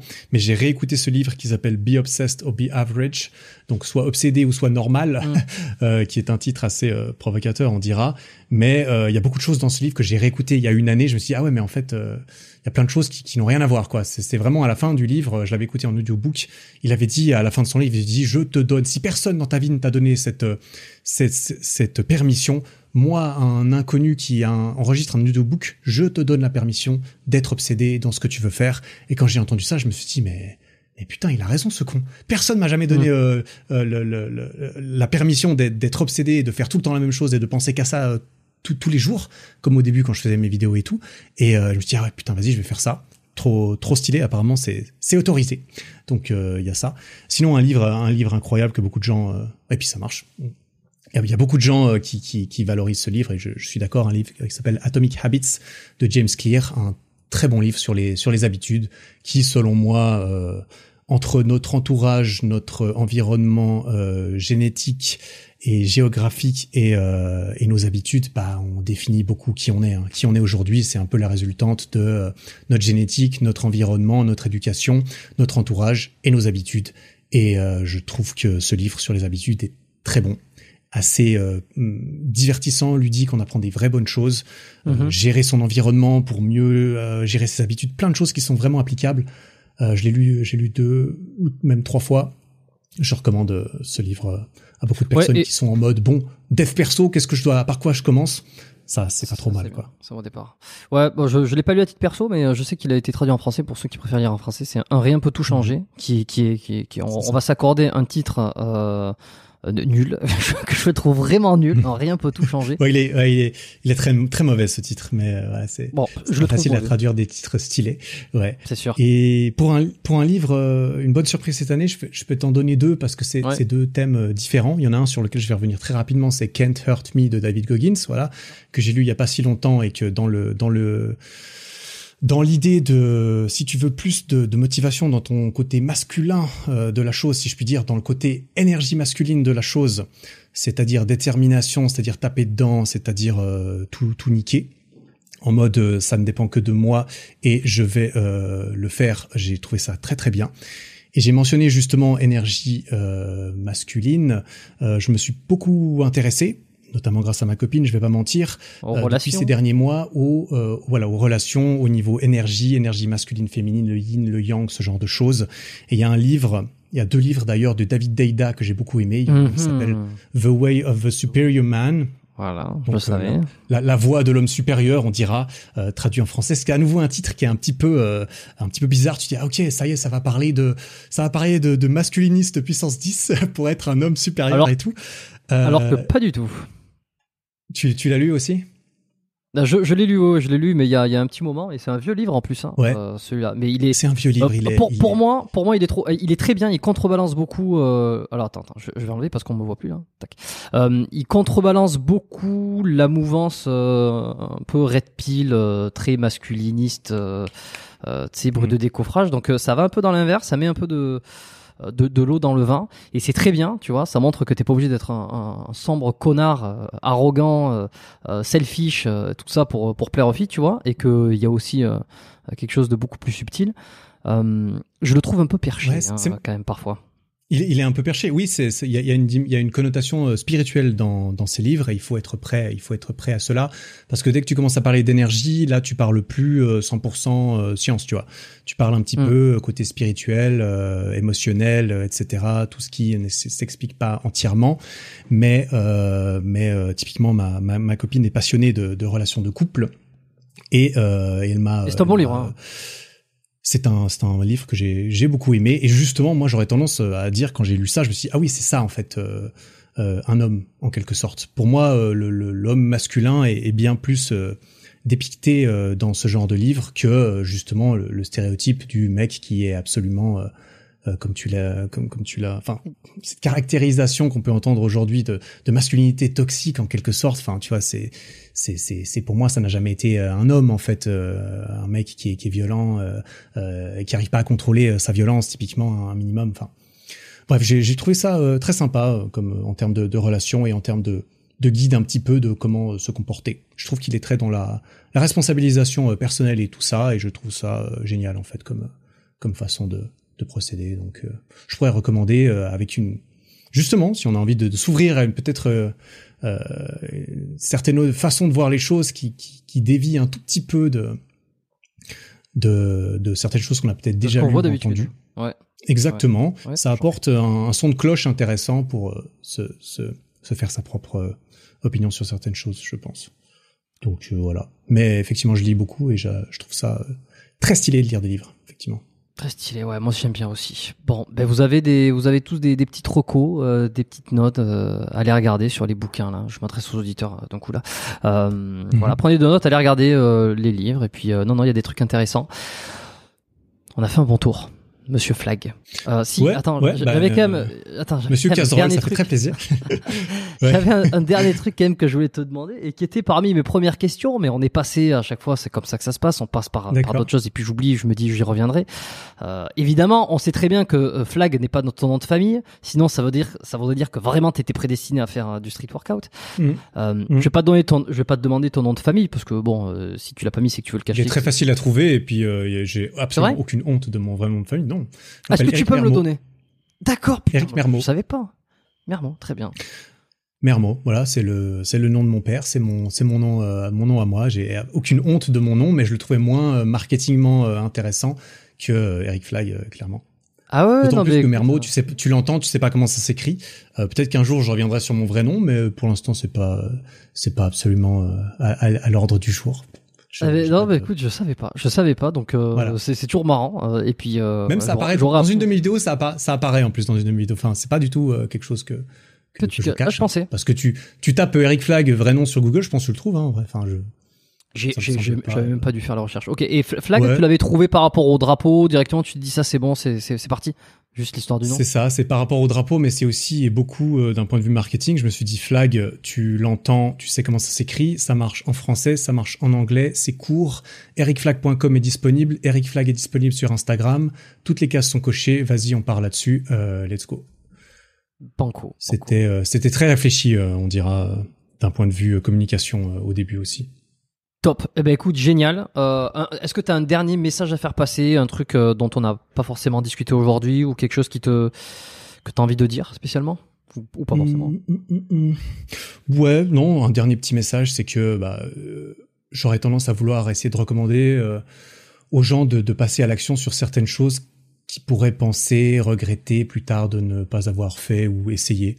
J'avoue que c'est quand même un de mes, euh, une, de, une des choses sur lesquelles j'essaie de m'accrocher un petit peu, c'est qu'aujourd'hui, comme j'ai dit, moi j'ai pas vraiment de regrets dans ma vie. Pour l'instant, j'ai essayé de faire en sorte que ça continue. Ça, ça me demande de faire pas mal de choses que je sais que je vais pas apprécier tout de suite, mais que dans six mois après, quand je, je me souviendrai même plus que c'était inconfortable sur le moment, bah, je serais très content d'avoir fait. J'ai aussi travaillé euh, dans, dans, une institution pour personnes handicapées pendant six mois, euh, avec des personnes en fin de vie, soins palliatifs et tout. Je sais un petit peu ce que c'est que certaines personnes en fin de vie qui, euh, bah, qui euh, peuvent avoir des regrets sur certaines choses. C'est hmm. pas super stylé euh, de voir ça et ça, ça doit pas être très stylé de se retrouver dans une situation où tu te dis je regrette ça et je ne peux absolument plus rien y faire parce que ma relation avec mon fils ou ma femme ou moi-même, eh bien c'est trop tard en fait pour pour la, la la, la, la, retravailler. Donc ce serait juste euh, ce genre de petite considération qu'il faut pas voir comme une culpabilisation sur absolument tout ce que tu ne fais pas euh, au quotidien que tu devrais faire, mais quand même euh, un certain truc pour guider les, les, actions à très long terme. Je trouve c'est c'est un, une boussole pas trop mal. Parfait. Merci Eric. C'était un plaisir. Merci Jérôme, un, un plaisir partagé. C'est c'est un honneur et je suis très content d'avoir pu apporter ma, mon petit numéro en plus à, l'édifice que tu euh, que tu as construit et qui n'est pas prêt de s'arrêter avec le podcast biomécanique. Non, eh ben écoute, c'était un plaisir pour moi de, de voilà de creuser un peu plus la carapace de d'Eric Flag euh, et puis de, de te recevoir sur le podcast. Euh, merci à tous d'avoir écouté cet épisode. Merci. On se retrouve lundi prochain. Je vais pas faire les appels à l'action habituels parce que vous les connaissez déjà de toute façon. Euh, Mettez 5 étoiles sur le podcast biomécanique, c'est moi qui vais les faire parce que c'est très important de montrer son soutien euh, à Jérôme et aux gens qu'on apprécie. Si tu aimes un, contenu, ça prend 2 secondes de mettre un like ou de mettre 5 étoiles. Donc, il faut le faire, c'est pas encore fait. iTunes, Apple, il faut s'abonner sur YouTube. Let's go. Voilà, parfait. Abonnez-vous partout et on se retrouve lundi prochain pour un nouvel invité euh, de marque également, je, pense, je l'espère, c'est une certitude. Merci Eric, reste avec moi 30 secondes et puis à vous tous. faites pas trop les cons voilà, réfléchissons, passez à l'action et, euh, et puis restez fidèles. Bye.